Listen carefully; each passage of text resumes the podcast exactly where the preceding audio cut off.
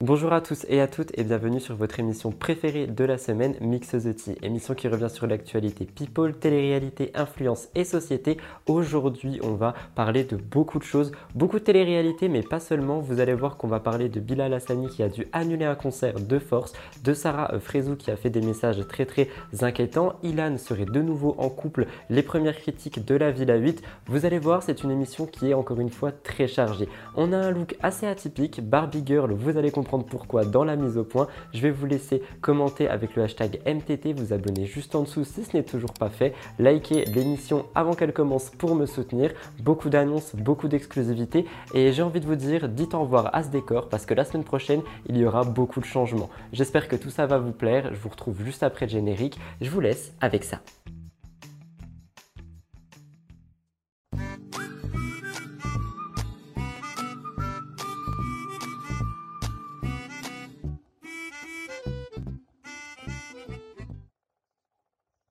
Comme je vous l'ai dit en introduction, cette semaine, je suis dans un état un petit peu particulier. Pourquoi? Parce que j'ai tout simplement un problème à l'œil droit, ce qui s'appelle un chalazion et ce qui me défigure en fait la paupière. Donc euh, bah, j'ai préféré porter des lunettes de soleil pour ce tournage, surtout que euh, bah, les lumières me font aussi mal aux yeux. Normalement, au moment où je vous parle, c'est en train de guérir, donc il se peut que la semaine prochaine, vous ne voyez plus ces lunettes de soleil. Mais pour ce faire, j'ai décidé de faire un petit thème Barbie Girl on the beach donc euh, vraiment un thème assez estival et euh, sur la plage qui me permet donc d'allier euh, malheur et plaisir et de vous proposer ce look très haut en couleur. Vous me direz ce que vous en pensez dans les commentaires. Moi personnellement, bah, j'aime beaucoup, mais je tenais aussi à préciser que ce genre de choses peut arriver à tout le monde et qu'il faut faire attention parce que ça peut être dû à une fatigue oculaire, donc portez vos lunettes et il y a plein d'autres facteurs. C'est quelque chose qui m'arrive beaucoup. Je l'ai déjà vécu au lycée et j'ai dû me faire opérer. Je touche énormément du bois pour que ça n'arrive pas cette fois-ci. Donc bah, j'espère juste que ça va guérir tout seul, mais je vous assure,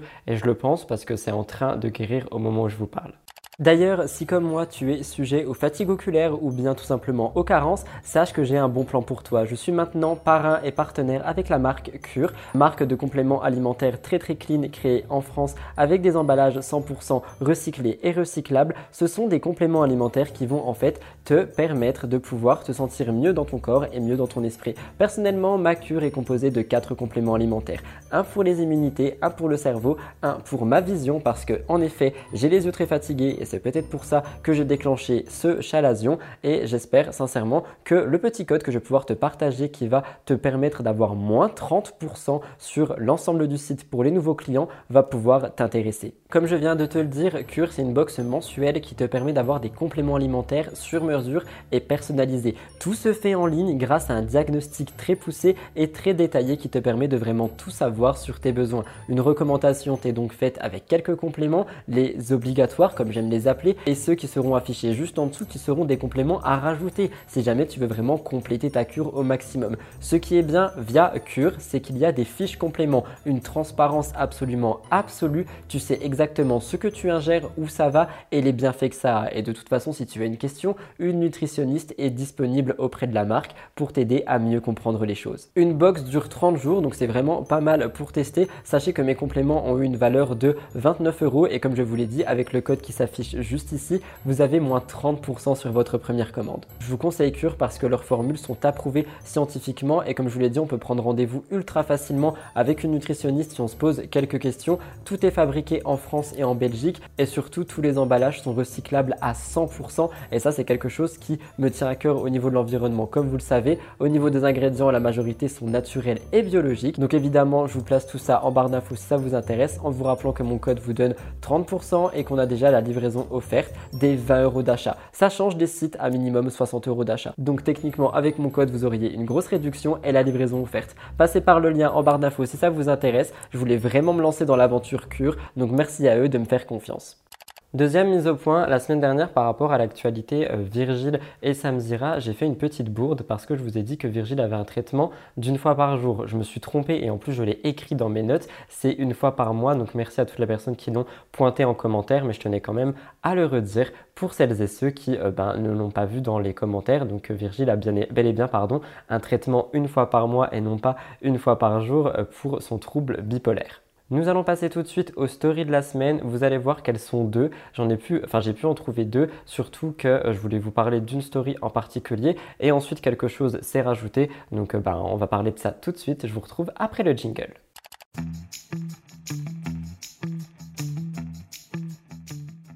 Pour la première story de la semaine, comme vous le voyez à l'écran, nous parlons de Ilan Castronovo. Comme vous le voyez à l'écran, son compte TikTok a été banni et puis réactivé. Et je voulais réagir à ça parce que je pense sincèrement que ça peut revenir, étant donné que Ilan a un petit peu un comportement euh, pas très exemplaire sur l'application euh, TikTok. Je pense sincèrement que euh, son ban peut revenir. Et je me dis que ça donne peut-être un peu d'espoir par rapport au fait que beaucoup de candidats qui n'ont pas un comportement exemplaire sur l'application pourraient être bannis et pourraient voir leur compte supprimé mais Je pense aussi qu'il y a beaucoup de gens qui ont signalé son compte en masse parce que généralement, il arrive euh, que des bans apparaissent sur TikTok lorsqu'un compte a été signalé en masse. Donc je pense que ça peut encore arriver et que ça va certainement encore arriver. Mais je voulais aussi pointer que donc pour ces candidats, c'est une source de revenus en moins. Mais honnêtement, vu ce que je vois euh, ben, passer sur l'application depuis qu'ils sont euh, sur celle-ci à faire leur live TikTok, je pense qu'il faut réguler tout ça. Donc euh, j'ai envie de vous demander, qu'en pensez-vous? Si vous voulez ma réaction par rapport à ça, je pense qu'on va pouvoir faire un grand ménage assez rapidement sur l'application, puisque beaucoup de gens sont en train de montrer que oui, on peut bannir des gens. Deuxième actualité story de la semaine, je place un trigger warning parce que nous allons parler de Sarah Frézou. Je voulais revenir avec vous sur ce qui se passe et ce qui s'est passé par rapport à Sarah Frézou. Depuis quelques jours, son moral est au plus bas. Les internautes pensent qu'elle n'est plus avec son mari qui se nomme Mehdi et elle a démenti cette rumeur plusieurs fois, sauf qu'il y a quand même apparemment de l'eau dans le gaz entre les deux d'après officiel. Son euh, mari est parti dans le sud et Sarah, elle est restée euh, seule, mais surtout, elle est sans alliance et ça fait poser beaucoup de questions à la plupart des gens, le 3 avril, Sarah Frézou s'est exprimée sur ce qu'elle euh, pensait et sur son mal-être. Elle a dit à sa communauté qu'elle ne trouvait pas sa place dans le monde. Elle explique que le fait de se retrouver seule lui permet de faire une introspection et elle explique à ses abonnés qu'elle n'arrive pas à être complètement heureuse. C'est un mal-être qui euh, ben, a l'air d'être permanent chez elle parce qu'elle ne trouve pas de remède. Je vous lis un peu ce qu'elle a dit. Je suis en complète remise en question de ma vie de moi-même, de ce que j'accepte et de ce que je n'accepte pas, ce que je ferai différemment. Et j'essaye de trouver ce petit truc qui me rend heureuse et épanouie à 100%. Cette semaine bien seule, c'est le cas de le dire, me permet ou ça me crée toute une remise en question sur ma propre vie. Je vous garantis que ce n'est pas facile, et j'ai besoin aussi d'un grand nettoyage dans ma vie privée. Et je ne parle pas de mon mari, parce que je sais que tout le monde attend à l'affût le divorce. Mais non, comme je vous l'ai dit, il est simplement parti dans le sud. Malheureusement, quelques jours plus tard, Sarah Frézou poste un message sur son compte Snapchat qui a euh, vraiment alerté beaucoup de gens, dont moi. Elle dit Les amis, je vous dis adieu. Je vous aime. Merci d'avoir été là. Je me retire. J'ai passé de merveilleuses années avec vous.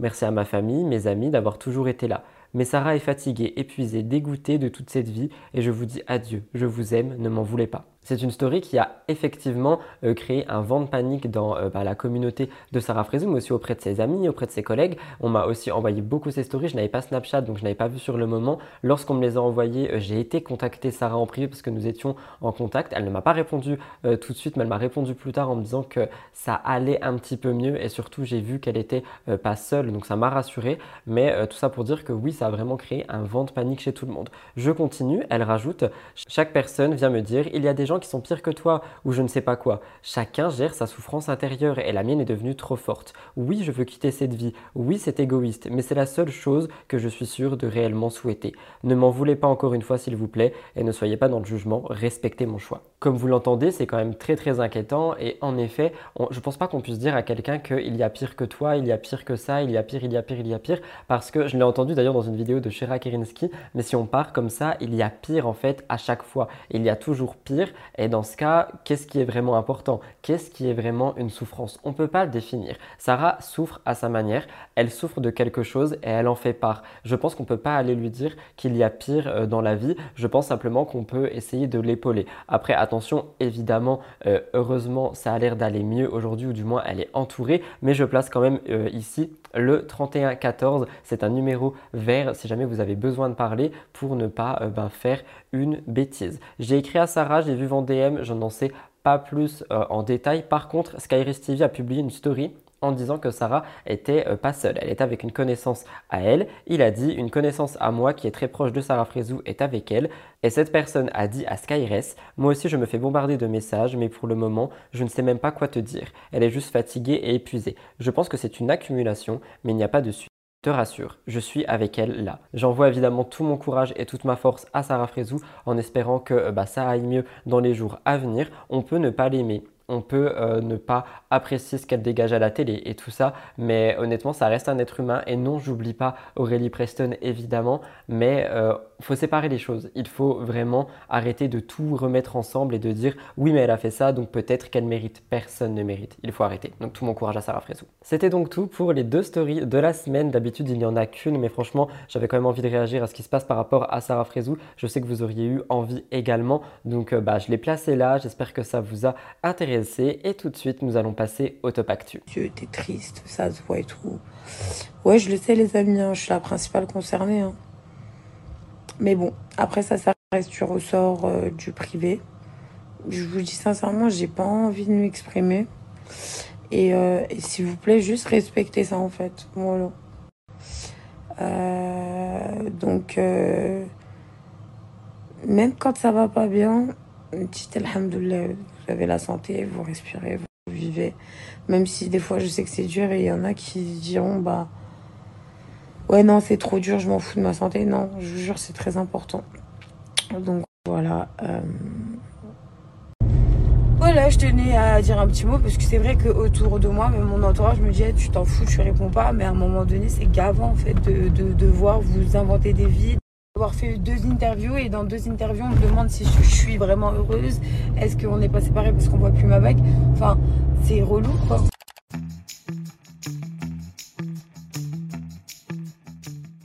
Première actualité du Top Actu, je voulais vous parler du déménagement de Maeva Genam. Rappelez-vous, je vous en ai déjà parlé dans Mix the Tea. Depuis quelque temps, de nombreuses rumeurs circulent sur Internet stipulant que certains euh, candidats de télé-réalité seraient ruinés. Et pour cause, comme le dit officiel et Blasting News, parce que j'ai pris mes informations sur les deux, les placements de produits sont de moins en moins euh, ben, rémunérés, dans le sens où ils euh, gagnent de moins en moins d'argent. Donc ce n'est plus vraiment une principale source de revenus. Et malheureusement, tout ce business marche bien qu'avant. Et en fait, ça risque de ne pas aller en s'améliorant parce qu'on rappelle la nouvelle proposition de loi qui est en train de passer, qui va interdire certaines choses, qui va réguler d'autres choses et qui par conséquent va desservir à beaucoup de candidats de télé-réalité, notamment euh, les euh, interdictions par rapport à la chirurgie, les amendes qui vont être mises en place et tout ça. Je pense que ça va faire un petit boom dans le milieu de l'influence. Maeva Genam, de son côté, a fait une annonce qui risque de euh, ben, faire grandir cette rumeur de euh, personnes qui sont ruinées dans le milieu. Elle a dit qu'elle souhaitait déménager. Avant de vous laisser écouter, elle dit en fait qu'elle a envie de déménager parce que sa maison est trop grande pour elle, qu'elle fait 1500 euh, mètres carrés, qu'il y a trois salons, trois cuisines, qu'elle utilise que trois pièces et que évidemment cet espace n'est pas ben, bon pour elle parce qu'elle se sent très seule là-bas. Sauf que c'est pas tout parce qu'elle est inquiète à l'idée de récupérer l'argent parce que pour vous expliquer, à Dubaï on loue la maison à l'année, donc elle a déjà donné beaucoup d'argent et elle a peur qu'elle ne puisse pas récupérer tout son argent euh, si elle part maintenant. Je vais vous laisser écouter, mais moi je veux juste réagir avant. On en parle du Golden Visa, elle vient de l'avoir et elle souhaite déménager et peut-être rentrer en France. Je trouve ça assez étrange. Écoutez. En fait, ma maison, elle est trop grande. Et euh, c'est vraiment une maison euh, pour une grande famille d'au moins 5 ou 6 enfants. ma maison, elle fait 1500 mètres carrés. Il y a trois salons, trois cuisines. Et en fait, j'utilise euh, que euh, trois pièces. J'utilise ma chambre, ce salon, euh, cette cuisine. bon, après, ma touché, par exemple, elle a pris une chambre, mais elle est trop grande. Elle a sept chambres, elle est, vraiment immense. Et, et, en fait, je m'y sens plus trop bien. Donc là, je suis en train de voir pour déménager. donc, mon architecte me dit que ma maison, elle sera prête euh, en décembre. Mais je crois pas parce qu'il y a trop de travaux à faire. Et, je me mets deux mois à couper qu'en décembre, ce sera pas fini. Je trouve ça aussi extrêmement bizarre que ça arrive comme par hasard juste après euh, la loi, enfin les propositions de loi, les textes qui passent, etc. Donc peut-être que tout est lié. Je vous laisserai me dire ce que vous en pensez dans les commentaires. Actualité très courte, mais je voulais revenir avec vous dessus. En gros, on rejoint un peu ce que je vous ai raconté la semaine dernière par rapport aux sœurs Elimer et leur carrousel photo. Rappelez-vous, elles se sont fait insulter parce qu'elles ont montré une photo d'elles avant et que selon les internautes, elles ne ressemblent plus du tout à euh, bah, euh, ce qu'elles étaient avant, toujours le avant effectivement. Et cette semaine, c'est Thibaut Garça qui fait parler de cette manière parce qu'il a été assez nostalgique et il a montré une photo de lui qui date de bien avant. Il l'a envoyé sur son compte Snapchat et c'est vrai qu'on voit qu'il a bien changé. On reconnaît à peu près euh, ses traits du visage, mais son physique est totalement différent. Pour illustrer la photo, il a écrit Trop beau j'étais. Et évidemment, ça a un peu choqué tout le monde parce que les gens ne le reconnaissent pas. Mais il faut savoir que Thibaut Garcia a fait des implants capillaires et qu'il me semble il a aussi refait euh, son nez. Exactement, il a fait une rhinoplastie. Donc euh, je trouve que c'est moins d'insultes quand même que ce que les sœurs Elimer ont reçu. Et je voulais le pointer parce que les sœurs Elimer ont vraiment reçu pas mal d'insultes. Au niveau de Thibaut, ça a été surtout des petites réactions ici et là. Et je rappelle que bientôt, grâce à cette fameuse loi dont on parle tous, la loi d'encadrement de l'influenceur, on sera obligé de dire quand on retouche nos photos et quand on met des filtres, même sur les posts. Donc j'ai hâte de voir ça. Personnellement, moi de mon côté, j'ai beaucoup utilisé Facetune dans mon passé parce que euh, je complexais beaucoup. Sans raison, hein. j'avais des complexes qui n'avaient vraiment pas lieu d'être, mais ils étaient là. Celui que j'ai aujourd'hui est évidemment différent et il me fait beaucoup complexer et il est vraiment là. Mais euh, c'est pour vous dire que aujourd'hui, je suis content parce que je me suis vraiment détaché de ça, des filtres, etc. J'en avais beaucoup parlé sur mon compte Instagram, donc euh, bah, je suis content et j'espère que ça pourra motiver d'autres personnes à ne pas forcément modifier euh, trop leur corps, etc. Des petites retouches, un bouton à enlever ou, quoi que ce soit, je veux bien, mais c'est vrai que je vois aussi beaucoup de photos extrêmement retouchées qui peuvent desservir en fait en tant qu'exemple. Donc là, je parle vraiment des influenceurs. Ça peut desservir euh, comme exemple pour les plus jeunes. Je vous laisserai me dire ce que vous en pensez dans les commentaires. Hors télé-réalité, je suis allé piocher mes informations sur le média Jean d'Internet et en fait, ce média revient sur quelque chose qui va se passer sur YouTube et qui se passe chaque année. Depuis 2016, YouTube organise les créatrices de contenu sur la plateforme via un programme qui s'appelle Elles font YouTube. C'est uniquement dédié aux créatrices et je trouve ça incroyable de les mettre en avant. Depuis plus de 6 ans, il y a 90 événements qui ont été organisés et il y a plus de 1150 vidéastes femmes qui ont pu être épaulées par toutes les équipes de YouTube France. On pouvait lire parce que la mission de YouTube est de permettre à chacune et chacun de faire entendre sa voix et de partager sa vision du monde avec le plus grand nombre. Le programme Elles font YouTube a été lancé avec le but de construire ensemble une plateforme plus inclusive. L'année dernière, on pouvait d'ailleurs retrouver une YouTubeuse que je suis et que j'apprécie beaucoup, qui est une YouTubeuse transgenre, Liana. Je vous mettrai euh, sa chaîne en barre d'infos si ça vous intéresse. Et euh, il y avait aussi Océane Amsler une fois dans euh, Elles font YouTube. Et je trouve que c'est un programme vraiment gratifiant et qui permet vraiment de mettre en avant en fait les euh, femmes créatrices sur YouTube et je trouve ça incroyable. Pour 2022, YouTube a décidé de donner la parole à des créatrices afin de partager leurs meilleurs conseils à celles qui suivent leur contenu. Et en fait, c'est ultra gratifiant. Je trouve, on pouvait lire l'objectif de ce partenariat innovant et d'aider le plus grand nombre de femmes créatrices en renforçant le soutien que YouTube leur apporte depuis de nombreuses années individuellement. Et cette année, il se passe autre chose. C'est un cycle de 4 masterclass qu'on va pouvoir retrouver et la créatrice de contenu Alix Grousset, que j'aime particulièrement, est à l'animation de chacune de ces masterclass. Et je trouve ça ultra gratifiant pour elle de passer de euh, bah, vidéaste à euh, animatrice, surtout que c'est vraiment quelque chose qui me semble elle apprécier. Et le but va être de montrer comment est-ce qu'on se professionnalise sur YouTube. Alix sera entouré de Louise Aubray alias My Better Self pour la première euh, ben, euh, table ronde, j'ai envie de dire. Et c'est une diffusion qui aura lieu le 20 avril 2023 si jamais ça vous intéresse. Elle a dit, après avoir lancé mon format Le Clic d'Alix il y a trois ans, grâce à Elles YouTube, j'ai eu la chance de travailler aux côtés de YouTube France pour le développement de ce beau programme. Ainsi, je suis très heureuse de participer encore à son rayonnement. Qu'en pensez-vous? Moi, je trouve que c'est vraiment quelque chose que j'avais envie de mettre en avant. C'est quelque chose qui fait très plaisir à voir, à entendre, cet élan de solidarité entre femmes. Et ça me permet de réagir à une actualité dont je vous ai parlé la semaine dernière par rapport à Enjoy Phoenix et euh, Lena Situation qui été comparée, comme quoi il n'y avait plus de place, qu'elle était has-been, etc. Enjoy Phoenix. Et bah vous voyez que le but est encore de mettre des créatrices en avant pour bah, leur montrer comment se professionnaliser sur YouTube. Donc je ne pense vraiment pas qu'il y ait euh, bah, de fin en fait par rapport aux créateurs et créatrices de contenu. Je pense simplement qu'il y a de la place pour tout le monde et qu'il faut voir les choses comme ça. Je vous laisserai me dire ce que vous en pensez dans les commentaires. J'avais vraiment envie de le mettre en avant parce que je trouve ça incroyable. On va parler de Bastos et Shogun et leur vidéo qui a un peu choqué. Je place un trigger warning. C'est quelque chose qui a fait énormément parler cette semaine. Et en fait, dans cette vidéo, euh, Bastos et Shogun donnent des noms de candidats qui auraient été virés des programmes pour telle ou telle raison. Par exemple, Bastos dit que euh, c'est parce qu'il avait fait des vidéos off de cette émission et que euh, bah, ces vidéos auraient fait plus de vues que les émissions elles-mêmes et par conséquent, ça n'aurait pas plu aux productions. Mais cette fois-ci, c'est Vincent Shogun qui va aussi faire pas mal de révélations.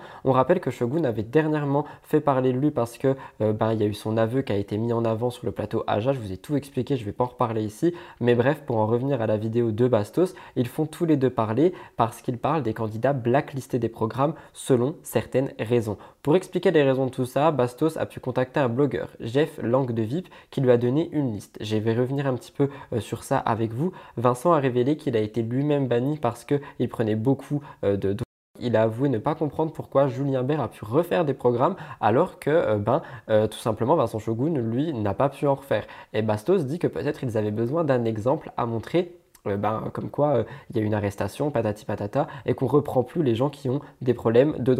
Apparemment. Suite à ça, Bastos et Vincent ont également balancé que Gabano aurait été viré des programmes parce qu'il avait un comportement ingérable. C'est quelque chose dont j'avais déjà entendu parler, mais aussi parce qu'il avait emmené une quantité de drogue sur les tournages. Ils ont évidemment parlé de Ilan qui apparemment lui donnait des informations aux blogueurs pour ne pas que les blogueurs le mettent dans la sauce sur les réseaux sociaux. Donc en fait j'ai envie de me dire, enfin j'ai envie de vous dire que j'ai l'impression que tout le monde se tient d'une manière ou d'une autre par des informations, des photos, des machins, des bidules et que c'est la raison pour laquelle il y a des gens qui parlent, il y a des gens qui parlent pas, il y a des informations qui sortent, tout ce genre de choses. J'ai vraiment l'impression que dans ce milieu tout le monde se tient entre eux. Je sais pas ce que vous en pensez. Je vous ai fait un petit magnéto, je vous laisse regarder. Mais il y a beaucoup de personnages dans la télé-réalité qui en prennent encore et qui sont ah pas encore jetés. Moi personnellement, ils savaient très bien que j'en prenais en tournage et ils m'ont jamais dit. Mais en fait, je pense que c'est le fait qu'il y ait eu une arrestation, alors du coup ça officialise le truc. T'as arrêté maintenant Mais oui, j'ai arrêté, bah, j'ai arrêté. Gabano, il a été blacklisté de la télé-réalité parce que, soi-disant, il serait ingérable en tournage et il aurait aussi ramené euh, de la Charlotte des Marseillais. Alors ça, ça ne dit rien du tout. Alors c'est une blonde. Tu sais qui de Marseille. Alors elle, je sais qu'elle a été blacklistée parce que je pense qu'elle savait rien. Apparemment, elle aurait été blacklistée par les candidats eux-mêmes. Oui. Je voulais réagir par rapport aux productions et aux blacklists parce que c'est vrai que euh, ben, on sait qu'il y a beaucoup de substances qui peuvent tourner durant ces programmes. On sait aussi à peu près d'après, enfin il suffit de faire des recherches, on voit un peu euh, qui peut en consommer, qui n'en consomme pas. Et ce que je trouve assez étrange en effet, c'est qu'il y a des personnes style Vincent Shogun qui euh, sont totalement blacklistées et des personnes style Julien Bert qui a aussi une condamnation. Hein, on le rappelle, ça a été public, c'est sorti, n'a, ben, il a toujours refait de la télé après ça. Donc je sais pas, je trouve ça assez étrange. Je vous laisserai me dire ce que vous, vous en pensez euh, dans les commentaires. Mais il y a aussi un problème par rapport à cette vidéo et vous m'avez contacté pour que j'en parle. C'est le fait qu'ils rigolent tous les deux euh, beaucoup de la violence physique, de la violence et que euh, surtout il y a une banalisation de ça dans cette vidéo YouTube. Donc c'est vrai que c'est pas forcément un beau message pour les plus jeunes. Je le place là si jamais ben, ça peut essayer d'éviter à des personnes d'aller voir cette vidéo.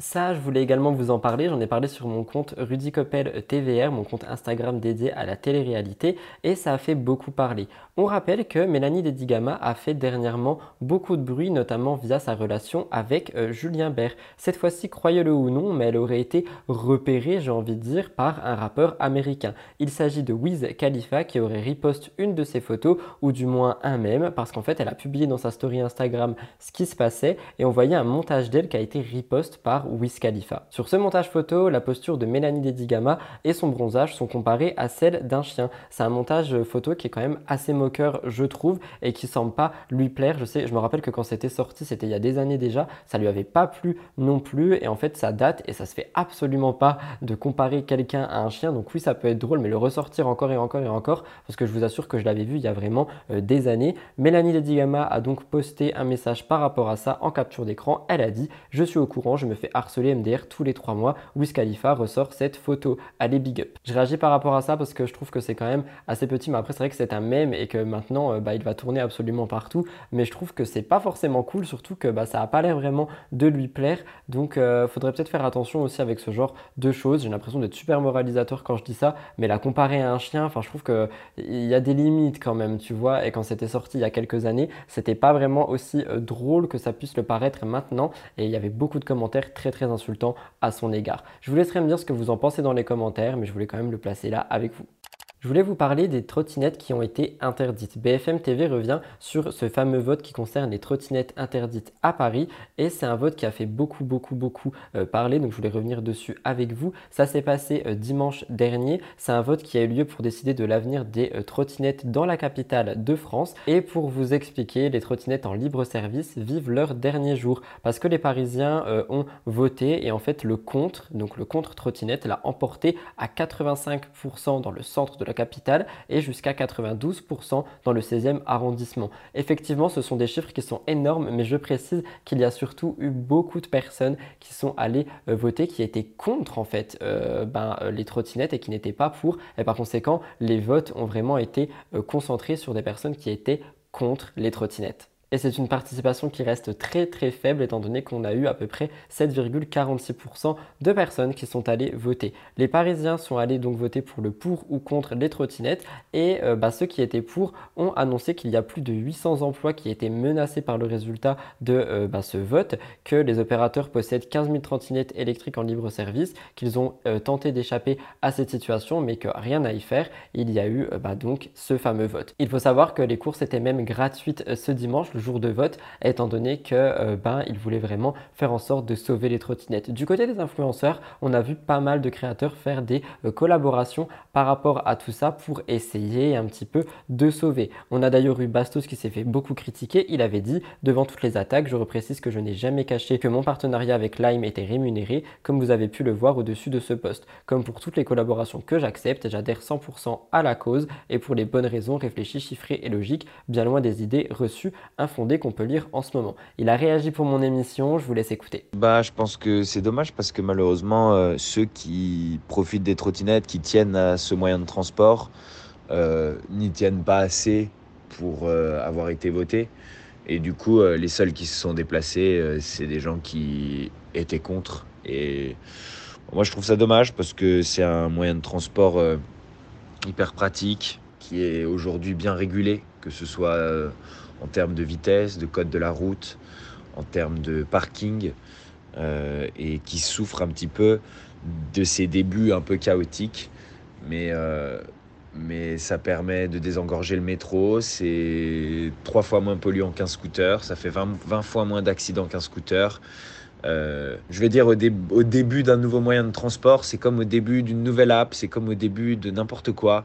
Genre, il y a toujours des excès, il y a toujours des débordements c'est toujours un peu le chaos. Et puis petit à petit, ça se régule. Et ça fait de le sanctionner si vite, en fait, et de pas avoir laissé le temps à ce truc-là de, se réguler, de devenir un petit peu plus safe, de, devenir, de, souffrir un petit peu moins des abus.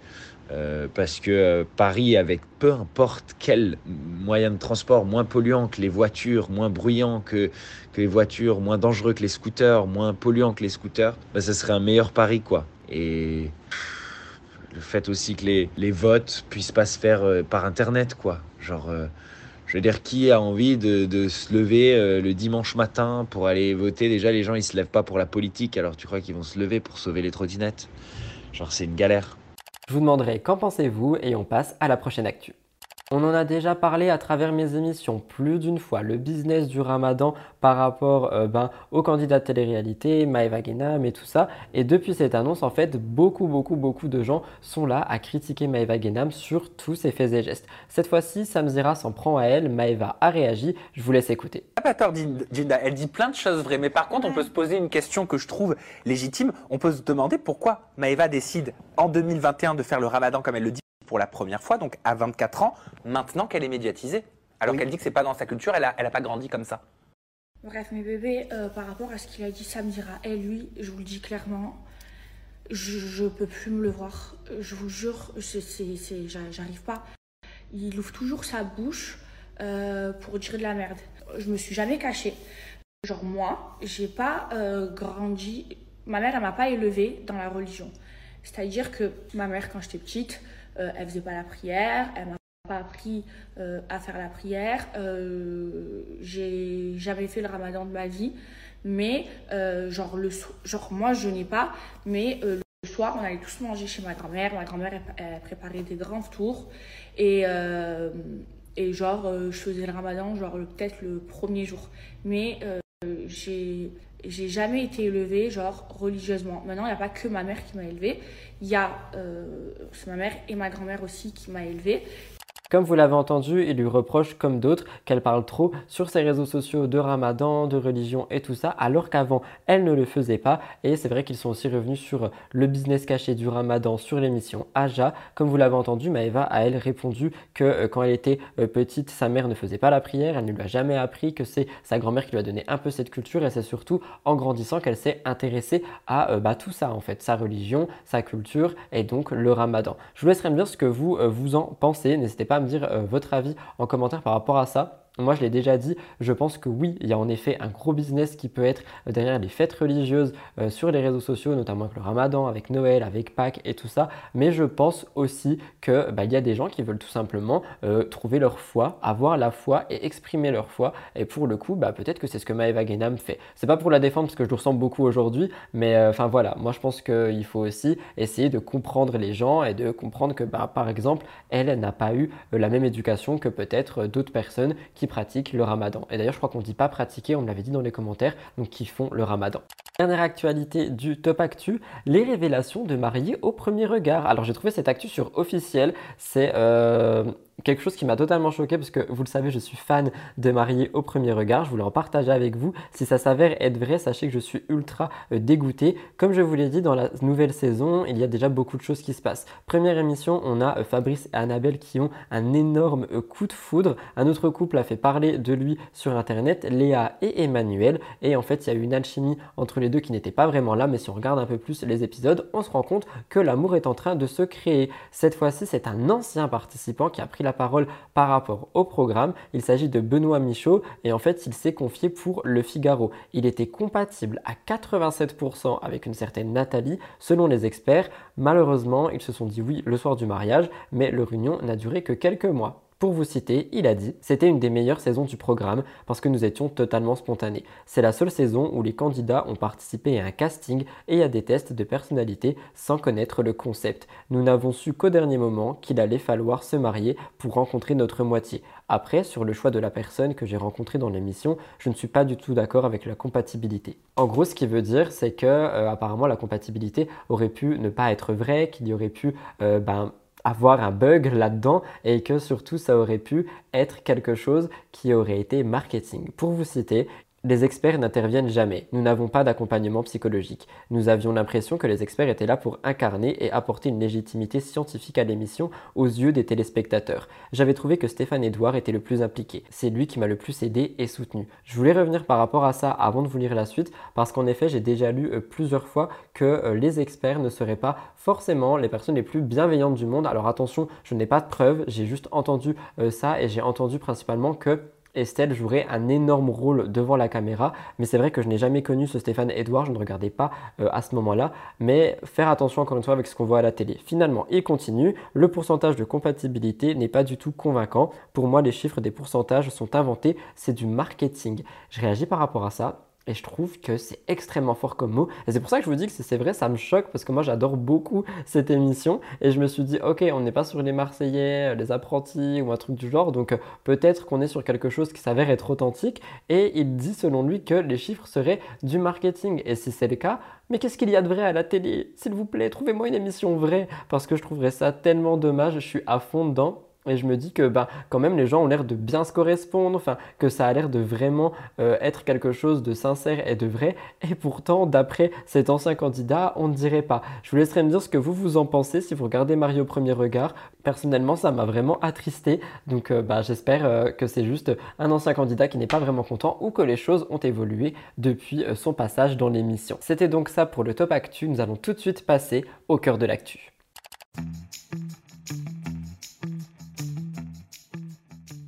Actualité très courte que j'ai trouvée sur officiel.fr, je voulais revenir dessus avec vous parce que j'ai trouvé ça un petit peu scandaleux. Pareil, j'en ai parlé sur mon compte euh, Rudy Coppel TVR si jamais ça vous intéresse. Hilary est une ancienne candidate de télé-réalité et c'est la femme de Giovanni, un mannequin qui se fait appeler Joe Boy Paris. Et en fait, elle a eu un geste envers lui qui n'a pas du tout été apprécié des internautes. Ils étaient partis Canada, euh, au Canada pardon, en tête à tête, histoire de pouvoir se retrouver. Et en fait, lorsqu'ils sont revenus, il a fait une bourde, Giovanni. Il a oublié leur papier d'identité dans le taxi qui était en direction de l'aéroport et euh, elle a dit je suis en train de vivre un cauchemar. Joe a oublié la pochette avec tous les passeports, mon porte-monnaie, etc.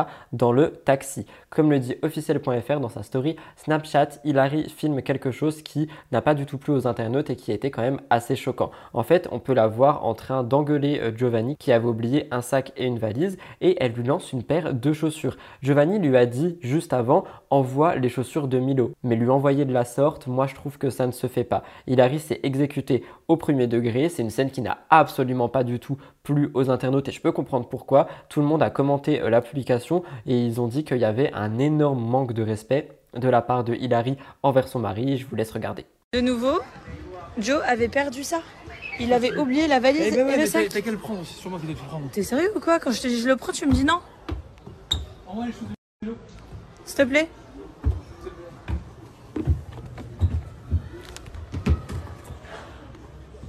On pouvait lire en commentaire, elle va bientôt finir divorcée, leur couple ne va pas faire long feu, en plus toujours à le filmer, il en a marre je pense. Ils sont sérieux, surtout de se filmer en train de se prendre le chou, c'est aberrant d'en arriver là. Je vais réagir par rapport à ça et c'est vrai que j'ai beau vous dire qu'il y a beaucoup de candidats qui sont maintenant sur les réseaux, qui euh, bah, ont pris l'habitude un peu de filmer leurs querelles, etc. comme lors des émissions. Filmer ce genre de choses, tu choisis toi-même de le poster. Ça veut dire que Hilary a choisi de mettre ça en story, de mettre le fait qu'elle envoie les chaussures à la tronche de son mec en story et je trouve que c'est ultra irrespectueux. Donc euh, j'ai vraiment adoré cette candidate lorsqu'elle était euh, à la télé. Mais euh, ce genre de, de geste, moi je trouve ça scandaleux. Jamais de ma vie j'irai envoyer une paire de chaussures comme ça euh, à Elliot comme si c'était mon chien. Enfin non, je trouve que ça se fait pas. Et pour le coup, les internautes ils vont peut-être un peu fort, mais euh, je sais pas. euh, Enfin je sais pas quoi dire de plus et je trouve que c'est ultra dégradant pour Giovanni et en plus tu l'humilies en public parce que tu postes cette story et tu choisis de le faire.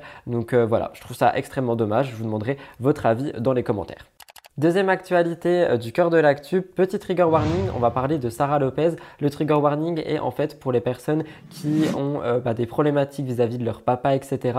Parce que c'est surtout euh, ça dont on va parler. La semaine dernière, on parlait de Sarah Lopez et ben, de sa baby story chez Jerem Star. Il y a eu quelques updates par rapport à elle, je voulais vous en parler. On rappelle que Sarah est en couple avec Gérald Martinez, qui est papa de deux enfants, 20 ans et 16 ans. Ils se sont rencontrés à Dubaï, maintenant ils sont dans le sud de la France. Sarah avait d'ailleurs dit qu'il n'y avait aucune animosité entre elle et euh, bah, ses beaux enfants. Elle disait que c'était très dur d'être belle-mère et qu'elle ne sait pas où se positionner, mais que euh, bah, elle fait avec. J'ai réagi comme je l'ai dit la semaine dernière. Je trouve que bah, elle a une bonne réaction en disant qu'il faut pas trop en faire, mais qu'il faut pas trop ne pas en faire non plus, et que oui, ça doit être très compliqué de se positionner, mais je pense qu'elle doit y arriver extrêmement bien.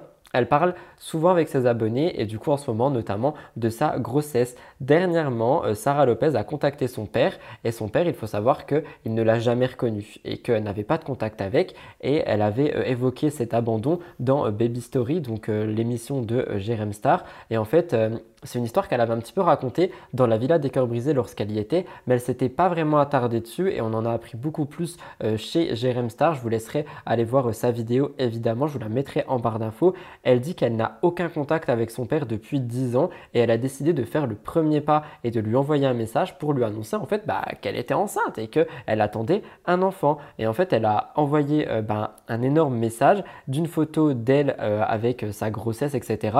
Malheureusement, la réponse qu'elle a eue, euh, elle l'a eue parce que sa mère, la mère de Sarah, a mis la pression à son père pour qu'il réponde. Elle a informé son papa de sa grossesse, mais il est resté tellement froid avec elle. Apparemment, selon les dires de Sarah, il aurait simplement répondu Félicitations à toi. C'est tout, rien de plus, pas d'envie de rencontre ou quoi que ce soit. D'un côté, c'est très touchy en fait comme histoire, c'est un sujet qui est très délicat. D'un côté, j'ai envie de dire que si le père ne veut pas de contact, au moins il a répondu, il a été poli, etc.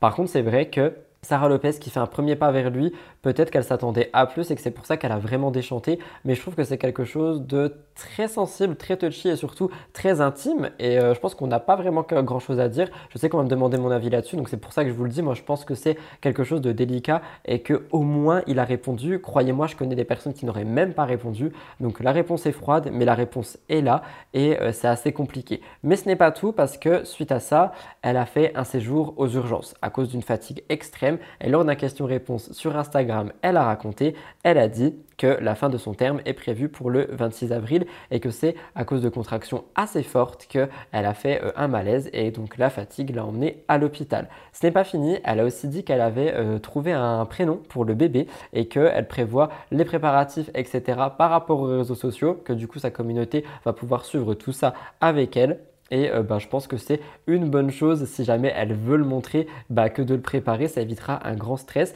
Et surtout, elle a avoué qu'elle avait déjà quelques contractions, comme je viens de vous le dire. Et moi, quand j'ai vu ça, je me suis demandé si c'était pas un peu tôt, en fait, sachant qu'elle accouche le 26 avril. Là, je filme le 6 au moment où je vous parle. Est-ce que bah, pour les personnes qui ont eu des enfants qui me regardent, les contractions peuvent arriver une vingtaine de jours avant? J'y connais rien, honnêtement, et j'aimerais bien avoir votre avis dans les commentaires. Elle affirme que les douleurs sont encore supportables pour le moment. Quoi qu'il en soit, elle est dans sa dernière ligne droite de grossesse. Donc euh, moi je lui envoie tout mon soutien et tout mon courage parce qu'elle est assez inquiète. Elle dit, et je finirai là-dessus, j'ai trop hâte, mais la seule chose que j'appréhende, c'est le jour J. Tout mon courage à Sarah Lopez et euh, ben, du coup dans 20 jours, elle sera maman et euh, j'ai hâte de voir ce que ça va donner, vraiment. Après, je regarderai vos messages hein, dès que je suis bien posée les filles. Hein. Et, et les garçons, parce que du coup, j'ai répondu à personne. Voilà. Puis, dès que je rentrerai à la maison, après la maternité, je vous raconterai parce que du coup, ça s'est pas passé comme euh, je l'aurais souhaité. Puis euh, elle est née quand même 20 jours avant terme. Donc euh, voilà. Donc là, G, est en train de préparer son petit endroit pour dormir. C'est ça. Parce que là, il y a le petit lit. Et pour réagir de manière un peu plus sérieuse, je trouve que c'est quand même une candidate qui s'est énormément, j'ai pas envie de dire assagée, elle a toujours été très droite dans ses bottes, mais qui euh, a beaucoup plus, j'ai l'impression, d'amour à donner. Et euh, bah, cette étiquette de maman qui est en train d'arriver depuis qu'elle est avec euh, son mari, Gérald, et que les deux s'entendent extrêmement bien et qu'ils ont l'air d'avoir une relation vraiment stable. Donc voilà, je voulais quand même le souligner. Ça, je voulais trop le partager avec vous. C'est quelque chose qui est extrêmement court, mais franchement, euh, je trouve que c'est une annonce à faire. Shrek va être de retour. En effet, les patrons du euh, studio Illumination et aussi euh, le partenaire créatif de DreamWorks ont révélé que des négociations étaient en cours avec les acteurs originaux de la série Shrek. On rappelle que Shrek 4 s'appelait Il était une fin, mais pourtant une suite serait prévue. 22 ans après le premier Shrek, oui, j'ai bien dit 22 ans, ça fait long. Shrek 5 est sur le point de voir le jour apparemment. C'est ce qu'a annoncé Chris Meledandri, le président des studios Illumination et le partenaire créatif de DreamWorks. Dans les colonnes du magazine Variety, il a donné plus de détails par rapport à Shrek 5. D'après euh, la production, Mike Myers, Cameron Diaz et Eddie Murphy, qui donnaient leur voix au personnage de Shrek, Fiona et Lan, seraient partants pour revenir. On note que ce ne sont que des pourparlers pour le moment, mais imaginez si on peut retrouver tout le monde comme avant, ça serait incroyable. Ils disent Nous prévoyons le retour des acteurs, nous en sommes au début des discussions, mais selon les dernières informations, les acteurs sont très enthousiastes à l'idée de revenir. Parmi le casting, Eddie Murphy dit qu'il voit même un nouvel univers par rapport à tout ça, que peut-être on pourrait voir euh, les euh, enfants grandir, parce que bon, ça fait quand même 22 ans que ça a passé, donc peut-être que les enfants ont grandi si on veut faire une suite euh, à tout ça, et on pouvait entendre et lire. Si DreamWorks me propose un autre Shrek, j'accepte en deux secondes, j'adore l'âne. Quand ils ont fait un film sur le chat Poté, je me suis dit qu'ils auraient dû faire un film sur l'âne. Il est plus drôle que Poté, je l'adore, mais l'âne est plus amusant. Et du coup, j'ai envie de vous poser une question. Est-ce que vous pensez qu'un spin-off concernant juste l'âne pourrait être possible. Ça serait incroyable. Quant au contenu du film Shrek 5, il devrait faire plaisir aux fans. J'ai pu retrouver cette information.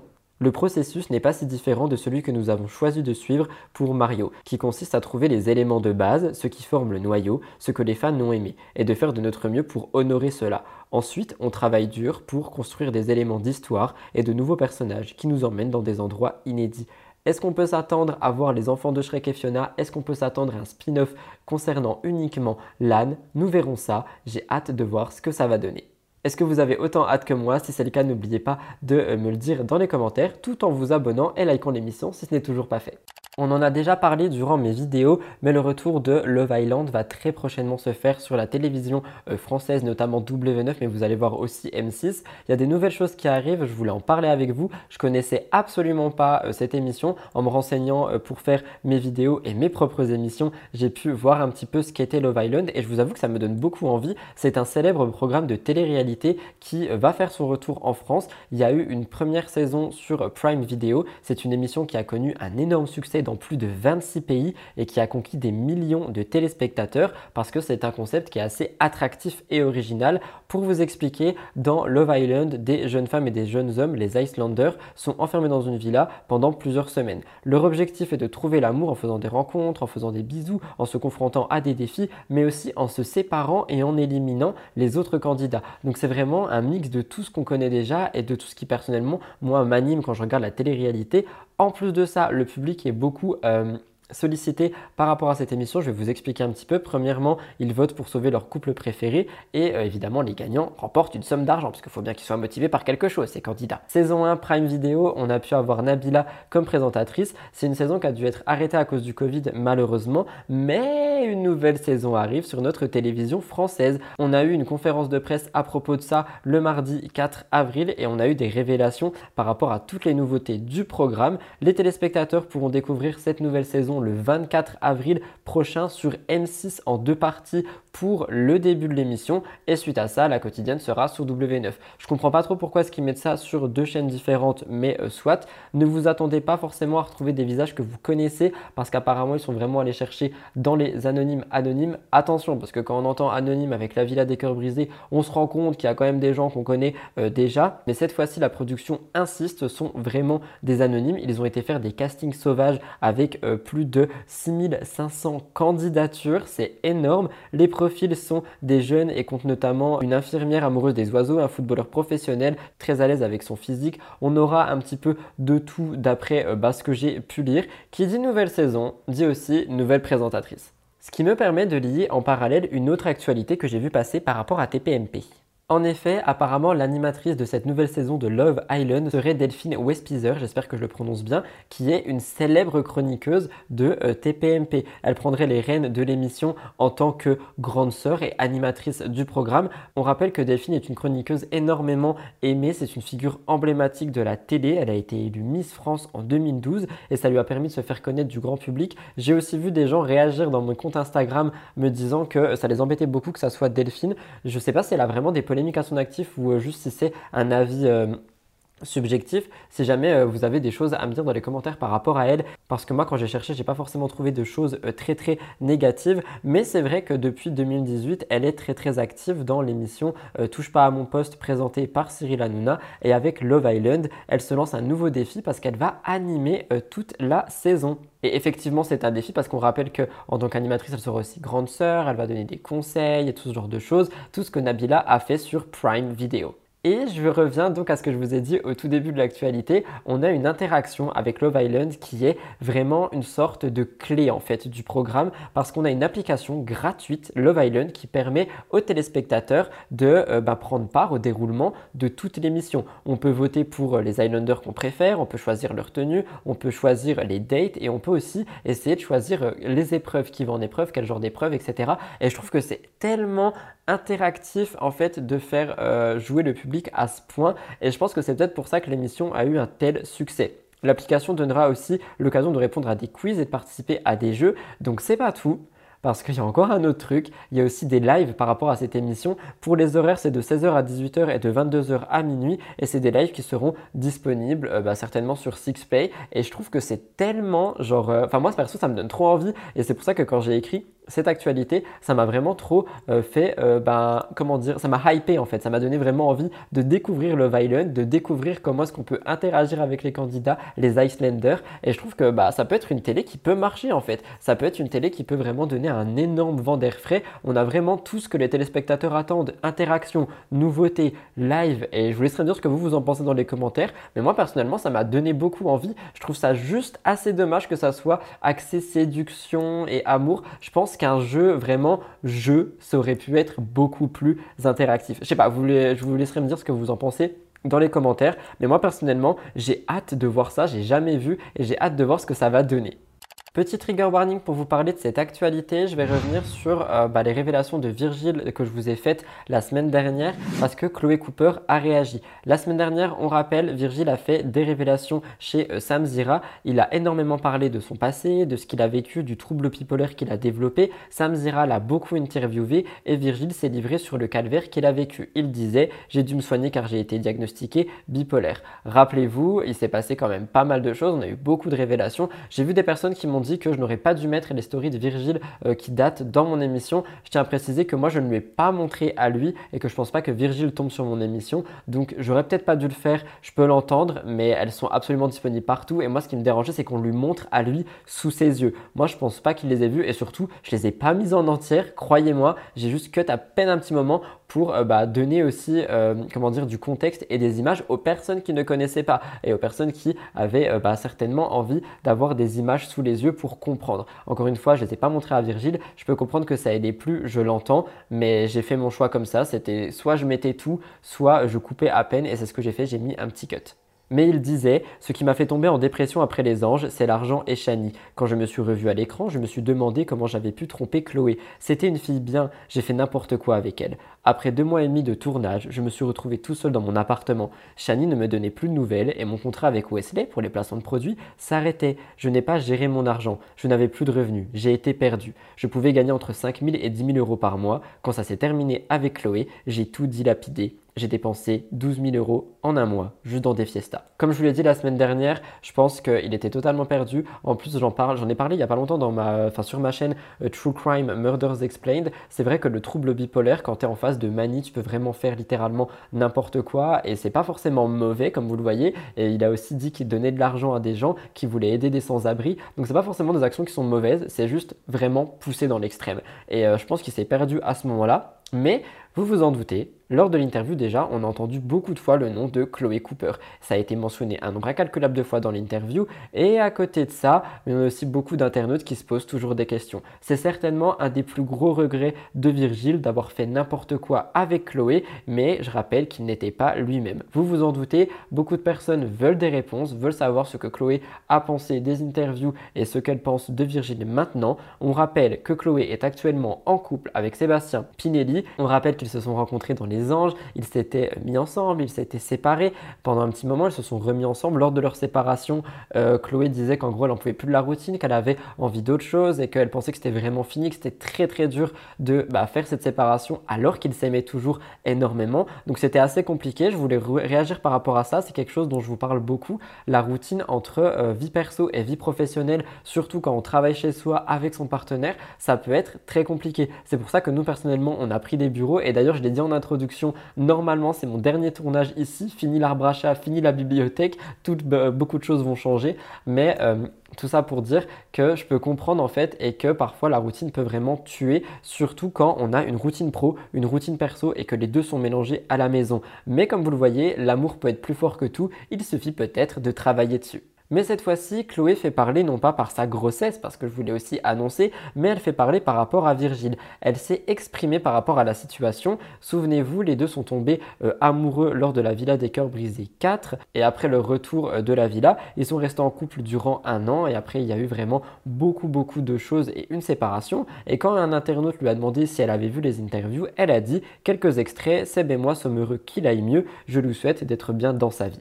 Je réagis par rapport à ça, ça m'étonne pas beaucoup parce que Chloé est vraiment quelqu'un que je trouve euh, de très très humain. Je crois qu'on dit quelqu'un, donc quelqu'un humain, c'est ça, hein. corrigez-moi dans les commentaires. Et du coup, ça m'étonne pas trop qu'elle euh, veuille juste le bien de Virgile et que euh, bah elle dise que le temps qui va bien, elle est heureuse. Et sincèrement, je trouve que c'est beau parce que bah, ça peut clôturer cette histoire sur une bonne manière alors que ça n'arrive pas souvent dans ce milieu. Je vous laisserai me dire ce que vous, vous pensez tout ça dans les commentaires et tout de suite, on passe à une autre séparation, Anthony et Roman. En effet, Anthony et Roman, ce sont des personnes qui font beaucoup beaucoup parler depuis la diffusion des apprentis aventuriers. Le jeudi 30 mars, une rupture aurait eu lieu dans le couple, je voulais vous expliquer. C'est une nouvelle à laquelle personne s'attendait, hein, parce que franchement, ils ont l'air très très proches à la télé. On peut euh, suivre leur parcours euh, sur W9 dans les apprentis aventuriers, et c'est un couple qui paraissait assez soudé, malgré le fait euh, que Roman ait un sale caractère, on va pas se mentir, et surtout un comportement à discuter avec Anthony, on en a déjà parlé. C'est vrai qu'elle lui a déjà très mal parlé, qu'elle réagit au quart de tour. Anthony la connaît et fait avec, mais c'est vrai que ça peut parfois causer beaucoup de friction dans ce couple. Et on a eu une rupture et les raisons n'ont pas été dévoilées. Mais pour vous expliquer, sur les réseaux sociaux, Anthony a publié un long message qui revient sur cette rupture. Il a dit que euh, ça serait elle et de sa faute parce qu'elle l'aurait dénigré dans son dos. Je vous lis un peu. Ma décision est définitive et je peux vous le dire, Roman et moi, c'est terminé. Cette décision n'était pas facile à prendre, vous vous en doutez, mais voilà, je pense que c'était mieux pour elle et moi. Ne me demandez pas pourquoi je ne dirai rien, malgré qu'elle puisse apparemment me dénigrer. Cela m'est égal, car à mon âge, je n'ai rien à prouver à qui que ce soit, surtout pas de comment je suis dans mes relations. C'est un échec pour moi, car je me suis vraiment accroché pendant longtemps pour que ça marche, mais bref, je me suis rendu compte que nous devions prendre un chemin différent. Je réagis un peu parce que honnêtement, vu le comportement que Roman elle a euh, dans les apprentis aventuriers, dans le sens où elle critique quand même beaucoup de gens dans leur dos, elle critique vraiment tout le monde. Je pensais pas qu'elle pourrait faire ça par rapport à Anthony, c'est ce que j'ai toujours dit à mon copain lorsqu'on regardait la télé, c'est euh, je pense que bah oui, euh, elle est petite pépeste, tu vois, peut-être pour les caméras, je sais pas, mais je pense pas qu'elle fasse ça avec les personnes qu'elle aime, ses amis ou encore bah, son couple, et visiblement ça peut être le cas, donc je trouve ça extrêmement euh, bah dommage en fait, et c'est irrespectueux, mais bref, ce n'est que la parole d'Anthony. Et après cette rupture, Roman a publié toute une série de TikTok. Donc peut-être que c'est pour l'argent, je ne sais pas. Il y en a un en particulier qui a attiré l'attention des euh, internautes parce que elle semblera avoir traité Anthony de clochard, profiteur, radin, manipulateur. C'est ce qu'elle a mis en légende de TikTok. Elle a écrit quitte un clochard, profiteur, radin, manipulateur, charreau et gamin qui ne sait pas ce qu'il veut à part sortir en boîte. Généralement, tu les oublies très vite quand tu as le déclic. Je trouve que c'est extrêmement fort. Je ne peux pas vous dire avec certitude si elle parlait d'Anthony. Tout ce que je peux vous dire, c'est que chacun aura sa version de la rupture. Je vous laisse regarder.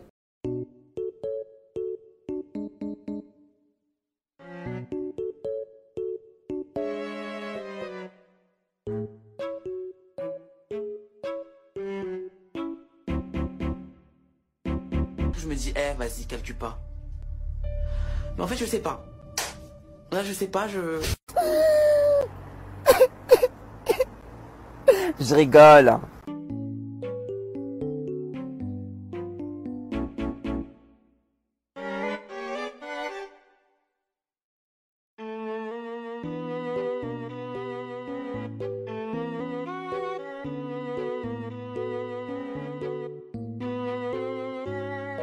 Anthony également a réagi en publiant un TikTok en disant qu'il espère que Roman ne faisait pas allusion à lui. Encore une fois, je vous pose la question de l'argent. On sait qu'il y a beaucoup de candidats qui migrent sur TikTok pour les lives et pour l'argent. Finalement, Roman s'est exprimé dans ses euh, stories sur les réseaux sociaux. Elle a dit J'arrête les TikTok. Dès que j'en fais un de love, on pense que je vise un ex ou mon mec. Stop les je trouve des TikTok stylés, je fais les mêmes, mais c'est visé personne, bande de fous. À votre avis, est-ce qu'elle parle de lui Est-ce qu'elle ne parle pas de lui? Insulter les gens de bande de fous, ce n'est pas une insulte, la folie est une maladie mentale, et encore une fois, c'est pour ça que je dis qu'il faut des règles et qu'il faut réguler tout ça. Enfin, moi, je trouve ça extrêmement violent d'aller dire à ses abonnés, bande de fous, qu'ils soient gentils ou non, on n'insulte pas les gens. Bref, cette histoire va quand même plus loin selon officiel.fr parce que elle a mis la puce à l'oreille des internautes, elle a peut-être l'intention de reconquérir Anthony après cette rupture. Peut-être que la colère est passée et qu'elle lui et qu'il lui manque pardon. Elle a posté une vidéo en story et à l'intérieur, en gros, elle chante les paroles d'une chanson de neige, Les bons choix. On peut entendre Aujourd'hui, je comprends ton absence j'ai beaucoup trop d'ego, c'est la cause de tes mots.